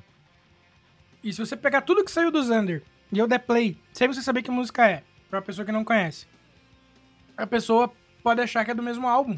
Sim. Tirando, essa, tirando a atual fase, que tem uma, uma diferença um pouquinho maior, na minha opinião, né? Mas, de resto, cara, você tá ouvindo assim, se... Ah, essa não combina muito por causa que você vê que o tipo da gravação, né? A qualidade final da mixagem tá um pouco diferente dessa aqui e tal. Mas qualquer música pode fazer parte de qualquer álbum, de qualquer EP, porque Xander é simplesmente foda, saca? É aquelas bandas que, tipo, daqui 20, 30 anos, a galera ainda vai estar falando sobre esses álbuns, sobre a importância que eles tiveram pra cena. Saca? Aquela banda que a galera vai estudar pra fazer livro, fazer documentário. Sabe como? É, é isso, que, é isso que eu vejo pro futuro do Xander, assim, pela qualidade e, porra, pelos caras sem que eles são, essas pessoas gente fina, saca? O Bill é uma pessoa incrível. Gente fina pra caralho. O, o, o Kaique, então, porra, nem se fala. Saca? Então eu só vejo coisas boas a partir daí, por tudo que eles provocam e, a- e tudo que eles cativam nas pessoas. Sim, cara, é, o, o Zandra é uma banda que, que sempre vai ter o carinho do pessoal exatamente por tudo isso que você destacou, cara. Não, não, não tem como ah, você não, não enxergar a importância do Zander tanto na cena quanto na, na vida de quem consome a música deles, né? Exato. E quem não conhece as coisas mais clássicas, as gravações mais clássicas do Xander, por exemplo, quem conhece muita música por causa do ao vivo, né? Que eles lançaram. ah, por exemplo, depois da Enchente, que é do primeiro EP deles. E daí tem essa versão do ao vivo e tal, que já é com o Kaique. Dê uma chance pra ouvir a gravação original também, pra você sentir a vibe da época, da gravação, da mixagem. Enfim, eu acho que vale muito a pena porque Xander é com certeza aquela banda que todo mundo vai sempre lembrar como referência pra tudo, ainda mais o Bill, né, cara, que tem tanta tanta banda incrível aí no currículo e que todo mundo lembra com saudosismos que acabaram até hoje. Exatamente, cara. E agora, indo pra, pra parte internacional, voltando a falar do Phoenix TX, né, cara? Que, esse- Sim. que infelizmente não é uma banda que repercutiu muito depois do. Assim, repercutiu, mas não foi tão longe, né? O, depois do auto-intitulado. Eles têm o álbum lá, o Lechuza, né? De 2000 e. É, Hum, boa pergunta. boa pergunta. O Lechus é 2001 2001, e o outro né? que deu nome maior é 2005. Isso, 2001 que é, é diferente, né? Mas não, não cativa tanto quanto o primeiro álbum deles. E aí, Uhum. há uma banda que acabou sendo prejudicada também por conta do- dos hiatos, né? Teve vários hiatos em diferentes períodos de tempo ali. Lançaram um EP em 2016, que acho que é Creep o nome, se eu não me engano. Isso. Eu, eu adorei como eles trabalharam essa capa, porque tá escrito cree.ep. que da hora. Tá ligado? É, que- Quando eu falei, cara, esse álbum, esse EP tem uma, uma, uma capa maravilhosa, bicho. Maravilhosa. Pena que, tipo, talvez as músicas até sejam tão boas quanto as outras eram na época. Sim. Mas eu acho que a imagem ficou muito gasta pra gente que conheceu na época e sabe tudo que aconteceu depois, tá ligado? Exatamente, cara. É uma banda assim que eu particularmente tenho uma conexão muito forte com o primeiro disco, né? Total. Uhum. E os outros trabalhos assim não, não me pegaram tanto, cara. E, e a própria banda assim, acho que não, não soube se manter em, se manter é, em evidência, né? Uhum. Em constante produção. Então, é uma banda que provavelmente caiu no esquecimento de muita gente que deve ter consumido no na- ali na época de 99, 2000. Mas infelizmente não, não alçou grandes voos, né, cara?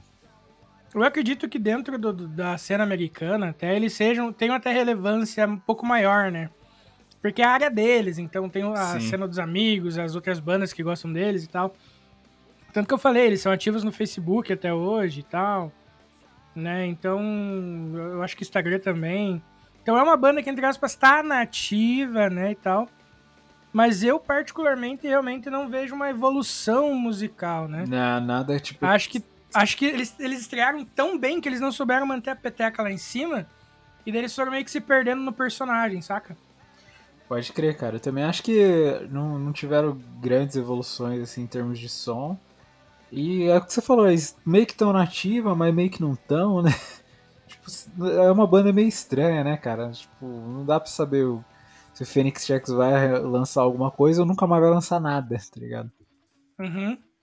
Mas Pois é, a, a vis- eu espero que, do fundo do meu coração, eu espero que o vocalista melhore e que eles tentem mais uma vez, assim. Porque eles são uma banda que tinha uma qualidade foda.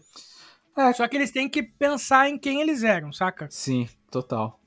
Eu também. Porque depois eles apostaram nos, nesse EP, eles apostaram nas paradas um pouquinho mais pop, que eu acho que foge um pouco de quem eles eram. Mas é aquilo que a gente fala sempre do 100, com o Fábio, por exemplo, né? Que não é que eles ficaram ruins porque eles mudaram, mas a mudança deles não agradou quem começou a gostar por uma razão. Que era o estilo deles em 99, sabe? Pode crer. Pode ser isso que a gente não vê tanta graça nos, nos, nos seguintes e tal.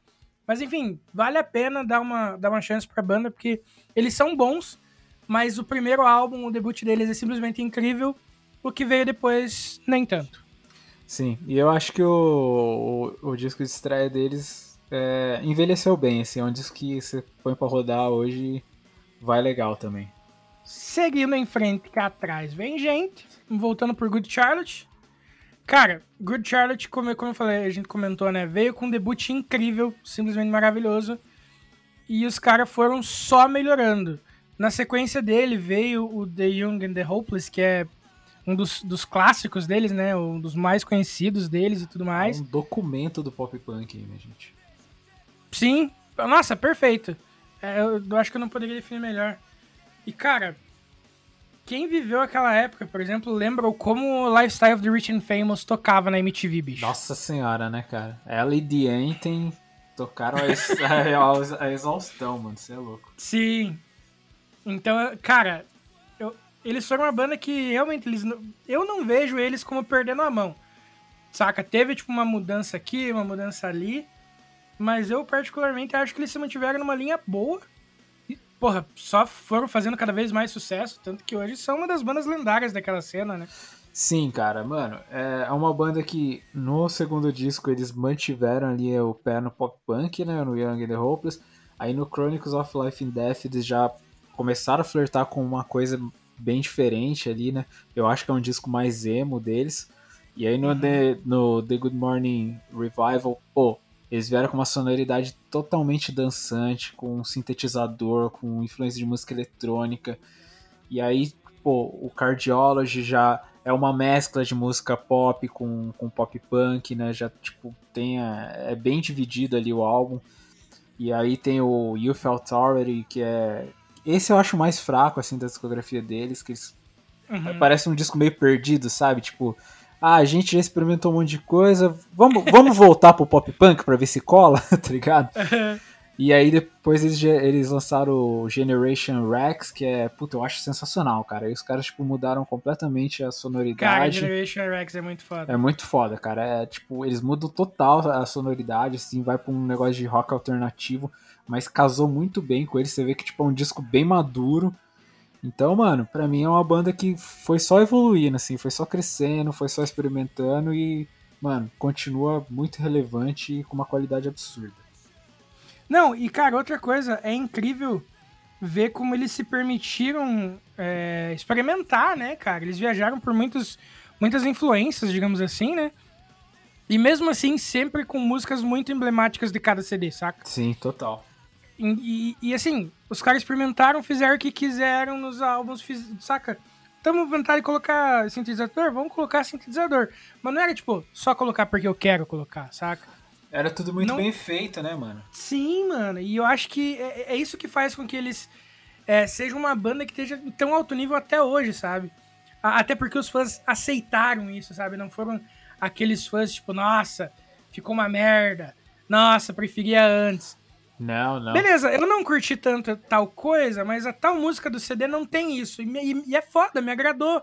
Então os fãs foram mais receptivos com essa mudança, né, cara? E eu Sim. acho que isso fez toda a diferença para os rumos que a banda foi tomando e podendo experimentar para fazer aquilo que eles achavam melhor e tendo músicas emblemáticas, de- né, tão diferentes umas das outras.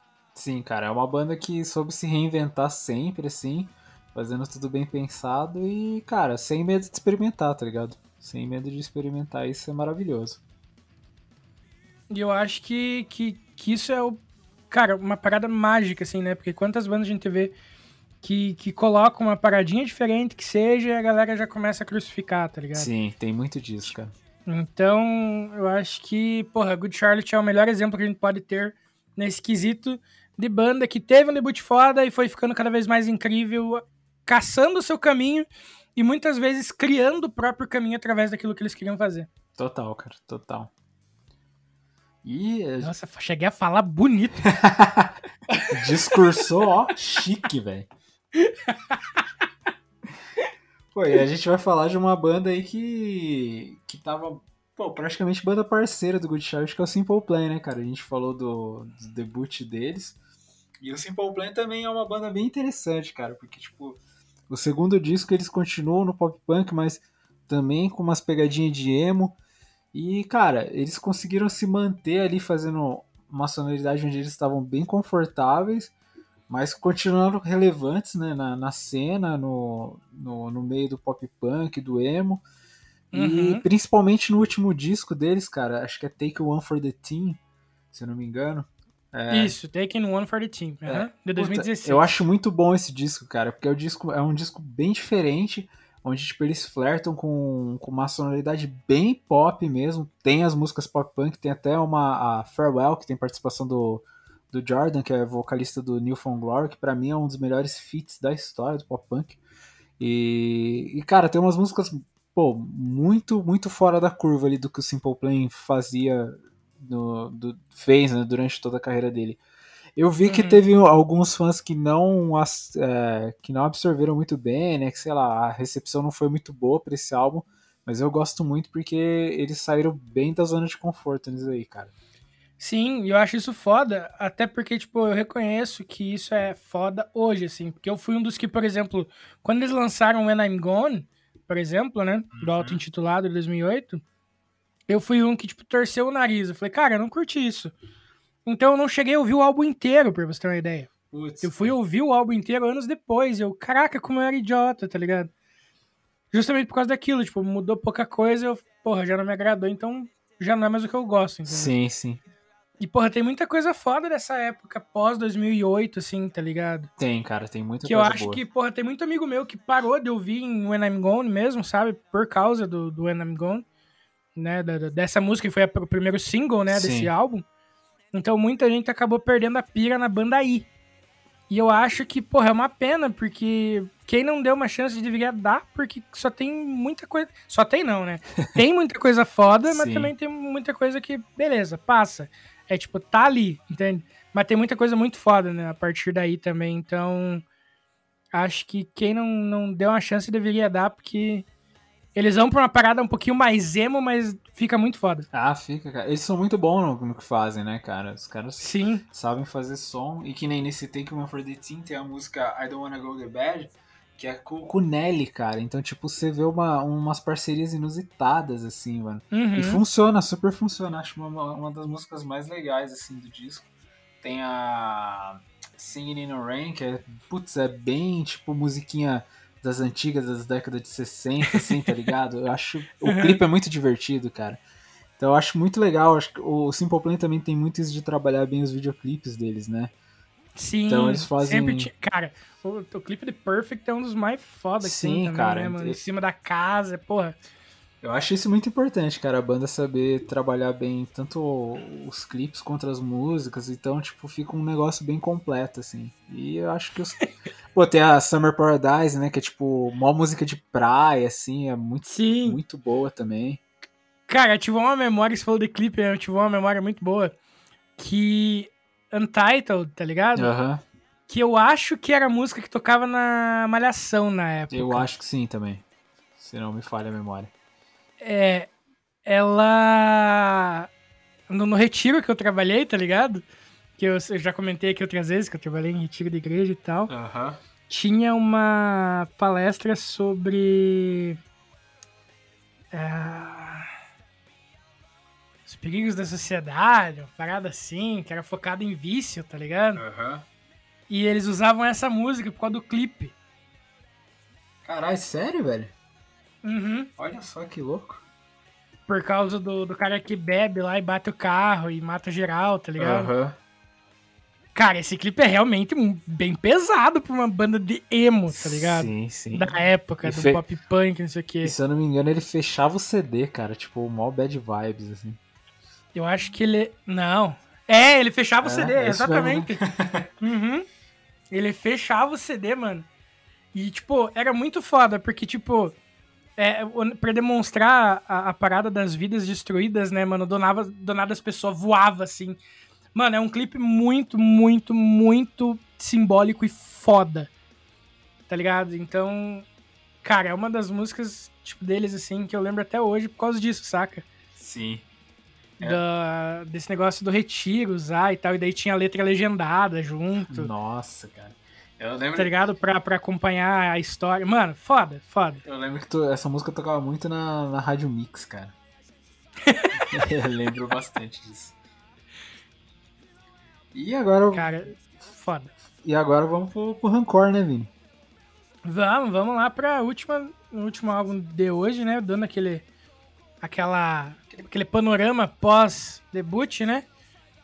Cara, o Rancor, ele veio depois disso com aquela beleza maravilhosa chamada Liberta, cara. Que já falei aqui já hoje, pra mim, é o, o- a obra-prima deles, né? Em todos os sentidos. Eu acho que eles se aqui eles começaram a se permitir experimentar umas paradas que acabou se tornando que o save, assim, sabe? Sim. É, então, porra, quarto escuro. Nossa, Quarto Escuro é muito foda, cara. Acho que é uma das melhores músicas do Rancor.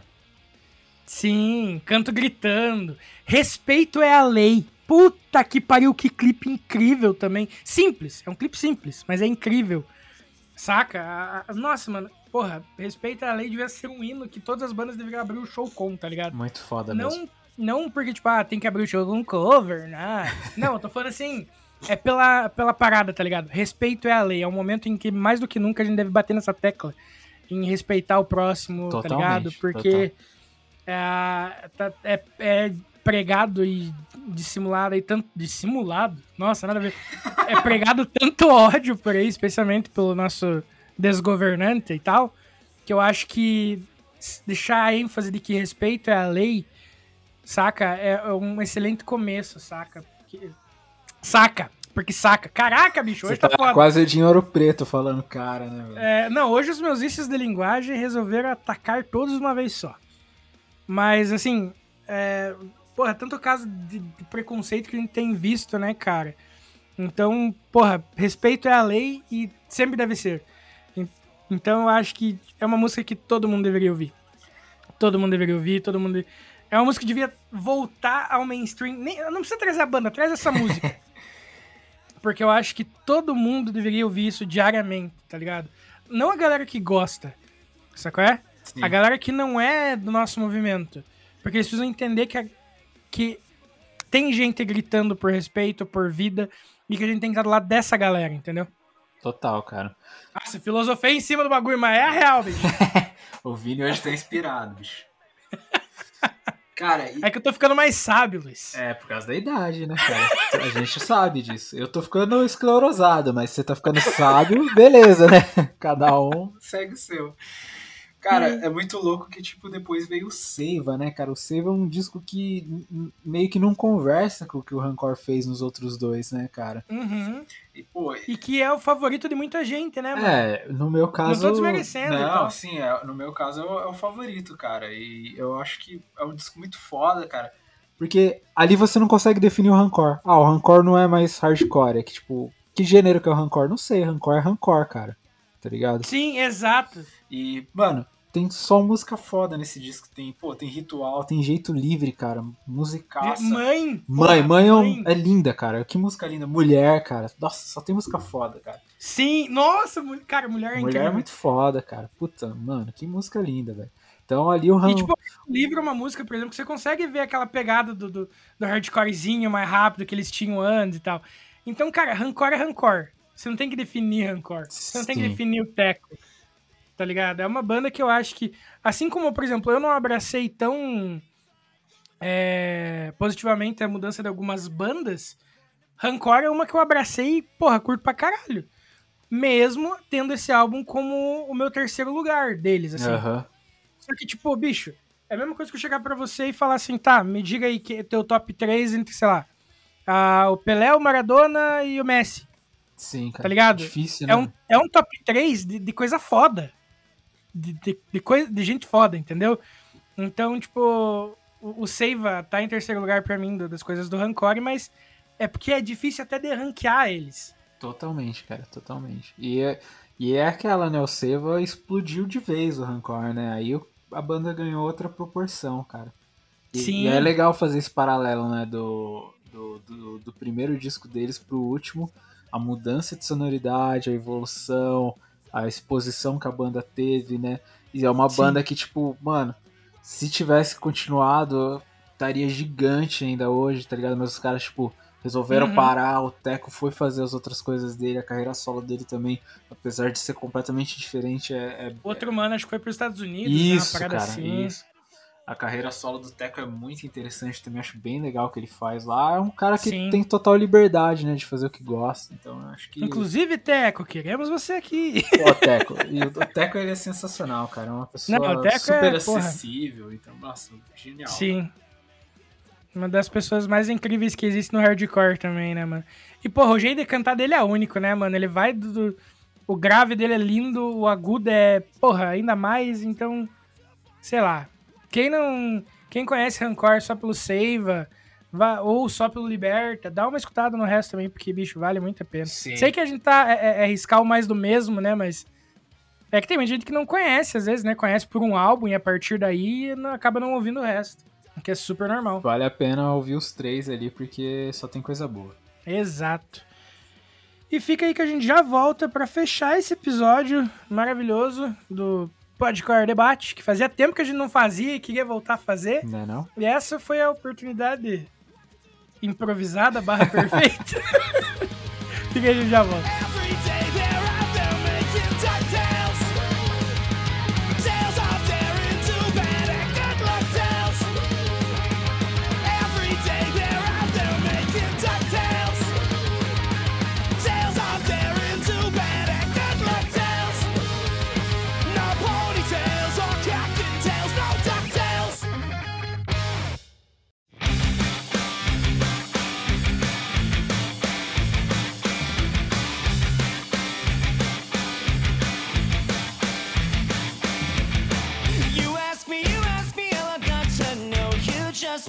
Speaking on the phone. Isn't it crazy how the thought of my touch wakes you up when you're alone?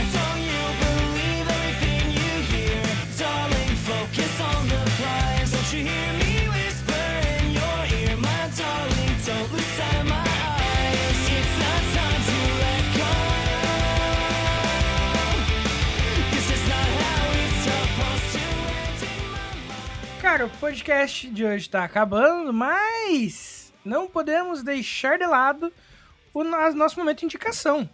Que afinal de contas, é, a gente segue fazendo coisas durante o dia a dia, não é mesmo? Vendo outras coisas, assistindo séries e tal. Enfim. Luiz, você começa, já que eu puxei, então você começa com as indicações de hoje. Demorou, cara. Eu vou, vou começar com as indicações musicais primeiro. Eu vou indicar. Vamos lá, o que, que eu tô ouvindo pra caramba? Cara, eu tô ouvindo pra caramba um álbum chamado Bummer, da banda Cleopatrick. Que é uma banda aí de rock alternativo, indie rock, mas, mano, sonzeira, cara. Sonzeira. Bagulho, uns baixos muito louco assim. É, tô viciadaço nesse, nessa banda aí, então disco curtinho, recomendo pra caramba aí vocês ouvirem.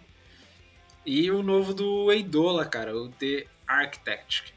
Muito foda, a gente, eu é, a gente passou Não um... parei pra ouvir ele ainda. É, teve, rolou o clipe no, no nosso Fecha Quinzena, mano.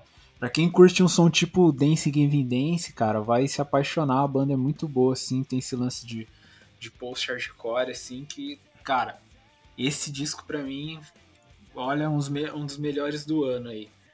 E, cara, vamos ver de som que mais. Cara, eu tô ouvindo muito Nothing But Thieves, cara, que não, nem lançou nada novo, mas, É, muito bom. mas a banda muito. é sensacional, cara. Também nessa pegada de indie rock, rock alternativo.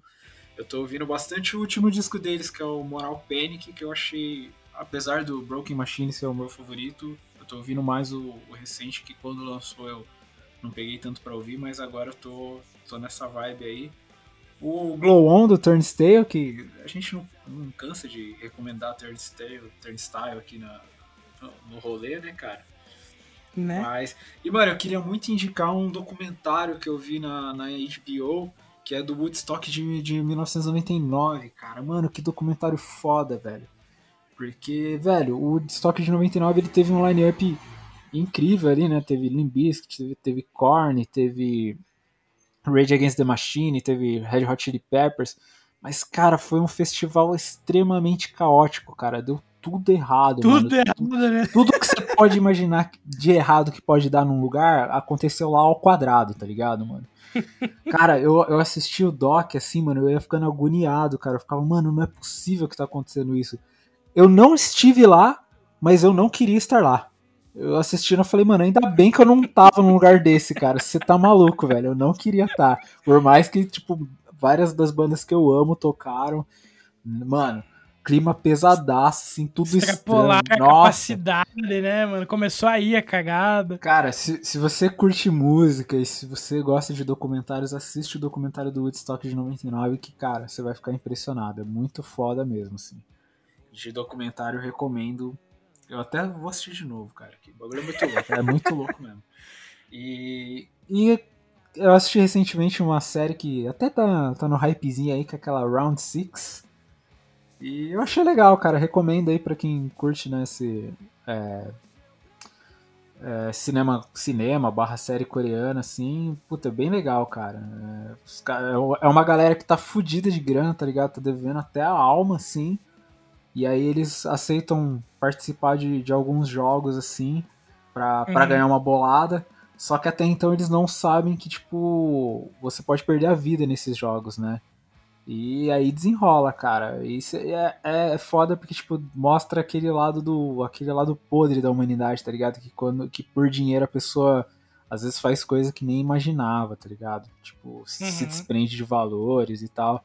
Mas também mostra que, que tem gente que, que, que não consegue lidar com isso, né? Que, tipo, faz, mas depois não aguenta o peso do, da- das consequências.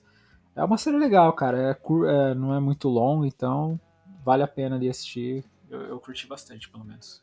Maravilha. Cara, eu vou de banda também. Mas eu quero começar por Nenhum de Nós, que é uma banda clássica do pop rock. desenterrou nenhum de nós, cara. Cara, eu sou apaixonado por Nenhum de Nós até hoje, bicho. Caraca. E eu indico o Céu Aberto, que é um ao vivo com algumas das melhores, assim, deles. Que, porra, eles têm música, muita música foda, mas tem muita música que você escuta e pode não. Por causa da época que foi lançado, talvez não faça tanto sentido pra você hoje, assim, né, e tal. Mas o A Céu Aberto, ele é um álbum de 2014 e ele tem uma compilação, tipo, de, de o que, na minha opinião, realmente são as melhores deles, assim. Saquei. Tipo, é, Camila Camila, que é uma música, porra, que fala sobre uma amiga deles que apanhava do namorado, saca? E, porra, música pesada pra caralho. Aí tem Você Vai Lembrar de Mim, que daí já é outro álbum. Aí você tem Junho de 83, que é a minha favorita, que é de outro álbum. Aí você tem Diga Ela, que é de um outro álbum. Então, assim, é difícil concentrar todos os sucessos em um álbum só, porque os caras têm muito lançamento. O TD é um músico muito foda, então né? Eles têm muita coisa boa. Então fica aí o Nenhum de Nós. Ah. Vinícius nostálgico aí. Cara, tem uma artista ah, do, do, é, ela é paranaense que, pra quem curte esse negócio tipo poesia acústica, e ela já participou do Oito, que é a Elana Dara, que ela recentemente lançou um single com o Victor Clay chamado Amor Não É Pra Mim. E eu, particularmente, tipo assim, é uma música um pouco mais jovem, digamos, né? As letras e tal. Sim. Tipo, tem a outra, o single dela que é Falei, é, Falei de Você pra Minha Mãe. Então é uma parada bem essa juventude de agora, tá ligado? Saquei. Mas não perde em qualidade nada, cara. Eu curti pra caramba e, porra, eu acho que é alguém que a gente vai ouvir falar muito ainda. No quesito música popular brasileira, assim, saca? Do pop Brasil em si. Então acho que vale a pena dar uma olhada. Quem, sei lá, quiser dar uma chance, às vezes vai que gosta, né? Porque, novamente, aqui a gente escuta de tudo, de tudo. Sim, não tem essa de, de rock, meu. Exato. E o. Vou indicar também, acho que eu já indiquei aqui antes, mas eu tô ouvindo bastante o Lost Touch, do We Were Sharks. Que é uma, porra, uma banda que eu gosto pra caralho. E tem um. Cara, eu adoro a capa, tá ligado? é, é um verde, é, um- é aquele verde água meio suel, tá ligado? Daí um telefone amarelo. Daqueles telefone antigo com, com, com fio compridão, tá ligado? Aham, tá ligado. Daí, daí escrito do lado We Were Sharks é o nome do álbum, né? Last Touch. E uma mão, tipo, com a tesoura indo cortar o cabo. Cara, eu acho simplesmente a coisa mais linda do mundo. Eu não sei porquê, mas eu, me chamou a atenção e eu gostei. Aí, pra indicar, eu vou indicar duas séries também. Que eu tô assistindo agora. A Hunters, né? Que acho que em português ficou A Caçada. Que é do com o Alpatino lá e tal, que, que são os judeus nos Estados Unidos em 1977 caçando os nazistas, né, que moram lá e tal. E, cara, tá bem tenso o bagulho. Eu, eu tô no episódio 6, eu tô agoniadaço já, tá ligado? Caramba, que te- interessante, velho. Cara, tem, uma- tem uns momentos que eu acho meio pesadaço, assim, sabe? Especia- porque, mano, tem um episódio, por exemplo, que eu nunca tinha pensado assim. Porque, ah, porra, eu, que nem eu falei, eu, eu- eu sou eu sempre fui estudioso da Segunda Guerra, então eu gosto de filmes sobre Segunda Guerra e tal. Aham. É, é uma parada triste da nossa história, mas é aquilo. É bom a gente saber da nossa história pra poder projetar um futuro sem esses mesmos erros, tá Com ligado? certeza. E então, tipo, cara, eu gosto muito de estudar isso. E daí é um pós-segunda guerra ali nos Estados Unidos e pá, e daí tem muito judeu que prosperou e tal, e daí que é a história, inclusive, do, do, do personagem do Alpatino, né? Que ele é um personagem que ficou muito. Ele é uma pessoa, né? um- que ficou muito rica e tal. E daí ele de- meio que dedica a vida, ele mais uma galera que formam a caçada, a caçar esses nazistas que foram abraçados pelos Estados Unidos e ganharam novos nomes, novas vidas, para trabalhar pro governo americano, tá ligado? Saquei. E daí, já ao lado nazista, eles querem montar o quarto Reich nos Estados Unidos. Então, é, ele é baseado, né, na- num período real, em coisas reais da nossa história, mas com uma história que é, é fictícia e, sabe, coloca umas paradas, eu achei até interessantes. E, cara, tem uns momentos muito, muito, muito pesados mesmo, assim. Então, já fica o aviso aqui também. Saca? Eu vou dar um exemplo aqui, por exemplo, do último episódio que eu vi, que... E, cara, o mais triste é que eu nunca tinha pensado que coisas dessas podem ter acontecido, saca? Ah, que o pai chega, chega o casal e o filho na, no campo de concentração. ah, o filho não quer ir com a mãe, quer ficar com o pai, e o filho, por obrigação, tinha que ir com a mãe. E o moleque não quer ir, o, super, o superior do, do, do campo lá simplesmente mata pro moleque não atrapalhar mais. Nossa, cara, que pesado. Uma velho. criança é de uns louco. 5, 6 anos. Então, assim, Nossa. esperem por coisas pesadas nessa série, saca? Porque afinal de contas, trata de um período muito, muito pesado. É. Eu, até onde eu sei, ela é mais leve que o The Man in the High Castle, que, tipo, é uma, um, um universo paralelo onde o Sim. Hitler ganhou a Segunda Guerra e se, né? Que é baseado E é no, muito, no muito livro pesado. do Philip K. Dick, né? Isso, isso. E é uma parada que eu quero ver também, mas é muito pesado. Dizem que é muito pesado, porque, cara, todo mundo sabe como foi a Segunda Guerra e quais eram os ideais deles, né? Então a gente sabe como eles eram arrogantes, prepotentes, preconceituosos. Então vocês já devem imaginar as coisas que né, aconteceriam nesse mundo e eles representam isso. Então é, Sim. é, é para pegar pesado, né? É para chocar. Então, mas eu indico essa a caçada que tem uns momentos, cara, tem umas tiradas muito engraçadas, tipo é, cinema americano anos, anos 80, anos 90, saca? Sei.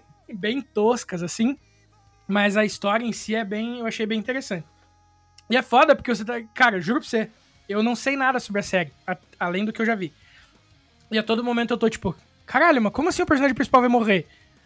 Aí o cara não morre, mas eu falei, mas bicho, quase mataram esse filho da puta! tá ligado? Eu, eu realmente, eu realmente fico com medo dos caras morrer, porque é uma- eu achei realmente bem escrita. Você você E- entra na, na vibe da série mesmo, né? cara? Sim! E tem um dos meus atores favoritos, que é o, o Josh Redner, né? Que é o nosso querido Ted Mosby, o Nossa, arquiteto. Pode crer. E ele é um artista canastrão dos anos 70, que já foi galã, mas hoje em dia é aqueles caras esquecidos estão na, na geladeira, tá ligado? Sim. E ele é bem escrotão, saca? Por causa que, tipo, ele era famoso, ele era acostumado a tratar tudo como é, interesse e dinheiro, né? Então, cara, mas enfim, a série é muito boa, é muito pesada, tem um momento muito sério, mas tem uns alívio cômico ali pelo meio. Ah, e a segunda série que eu vou indicar é uma série chamada Remastered, na, da Netflix, que é uma série de documentários, tá ligado? Hum. E eu quero indicar em específico o. É, esqueci de deixar bem claro, né? Eu acho que eu achei que o nome já deixava. Mas a coleção Remastered é um, fala sobre. São documentários sobre música, músicos em si, né? Pô, que legal, cara. E, e eu, tô- eu quero indicar especialmente O Diabo na Encruzilhada. Ah, do, Que é sobre blues, do- né? Isso, que é sobre o Robert Johnson. Então conta sobre a história dele e tal, é, sobre muita coisa que a galera mistificou e que não era, enfim, como tá a família hoje. Aí tem um outro episódio muito bacana que eu não terminei de assistir porque ele é mais longo, né? Do Robert Johnson tem 49 minutos, esse tem 1 hora e 25, que é o, o Rei Leão e o Músico Esquecido, que é o cara que compôs a música que foi plagiada pela Disney depois, na, na música da abertura, tá ligado? Do, do, do filme do Rei Leão. Pô, que Enfim. massa, cara. Fiquei interessado, vou, vou assistir. É, então, tem acho que. Deve ter uns oito episódios, mais ou menos, diferentes entre eles, que, que saíram entre 2018 e 2019 ali, né? Então, fica aí essa indicação do Remastered também, que eu acho que vale muito a pena. Eu ainda não terminei, como eu falei, eu assisti só o do, o do Robert Johnson inteiro e comecei a ver esse segundo do, do Rei Leão e tal. Mas eu, eu já achei que vale muito a pena. Tem ali do. Tem do Bob Marley, tem mais uns outros episódios ali. Pô, se tem do Bob Enfim. Marley, certeza que eu vou assistir, velho. certeza. Então, essas são as minhas indicações de hoje. Boa. Mas é isso. Estamos acabando esse episódio. Espero que vocês tenham gostado, porque pra gente é sempre um prazer falar sobre música. E, pô, como era o. o- o- Falando como se fosse planejado, né? como era o debut do nosso querido Luiz aqui nas quintas-feiras, como bancada e não entrevistado, nada mais justo a gente falar, fazer um, um- um- uma pauta que a gente não fazia há muito tempo, que era o Podcore Debate, né? Que é a gente falando sobre alguma coisa, e dessa vez foram álbuns de debut escolhidos por nós. Ah, se você concorda ou discorda, comenta pra gente lá no, no post no Instagram. Se você tem discos de debut que vocês acham que é incrível e a gente não falou aqui, comenta lá pra me dar uma ouvida. Às vezes eu não conheço a banda, ou às vezes eu não conheço o álbum. Que, porra, pode acontecer, não é mesmo? Total, cara, total. Mas, Luiz, muito obrigado por estar aqui mais uma vez, né, botando cada vez mais histórias nessa linda parceria que temos. Pô, eu que agradeço, cara. Tô felizão aí com o convite.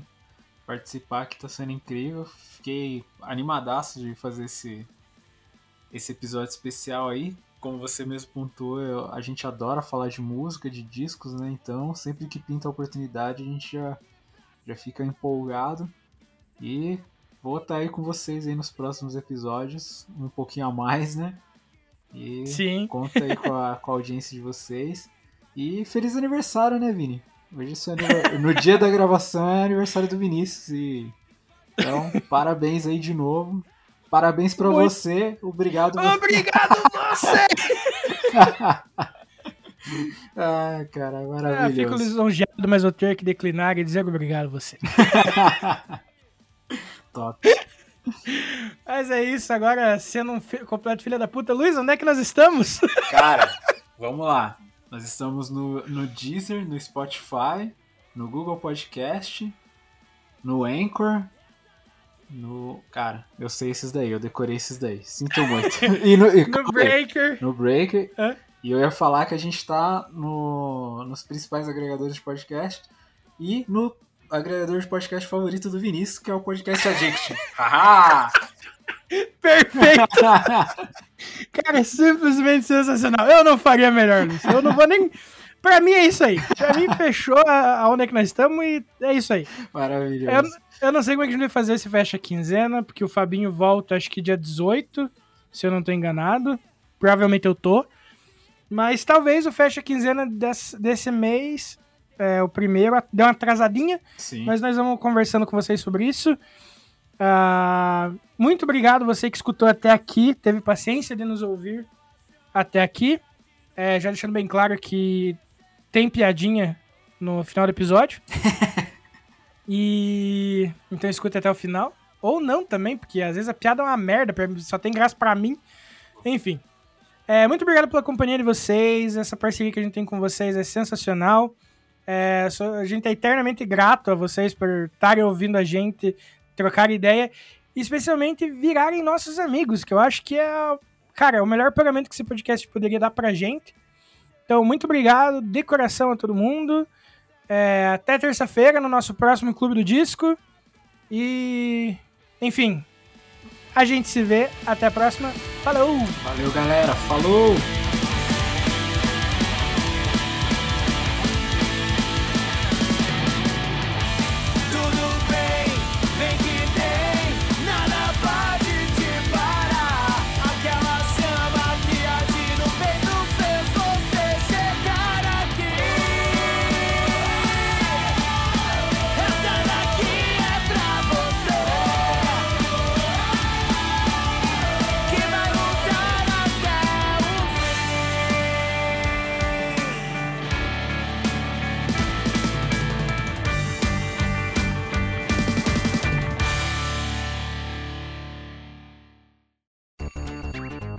E antes de terminar aqui, lembrem que se você tá afim de conhecer uma marca foda que apoia e vive o underground, é só colar no Insta e jogar na busca Use Refuse ou pular pro site www.userefuse.com.br e também conhecer uma loja zica de acessórios do mundo do rock e do mundo geek.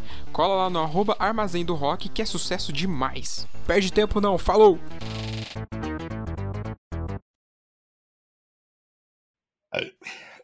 Nossa senhora, peraí que deu acesso. Nossa, destravou, parece que tinha uma rolha no meio do peito, começou a contar uma desgraça. Caraca, velho. Ih, deu soluço, filha da puta. Aí fodeu, hein? Ah, foda-se, vamos assim mesmo. Você recuperou aí? Mais ou menos, vamos assim mesmo. Eu Pô, corto sem isso. mel, cara. Mano, você vai ficar cortando soluço que nem um maluco no no- Vou. É, Enquanto não tiver a parte que eu tô falando, tá bom.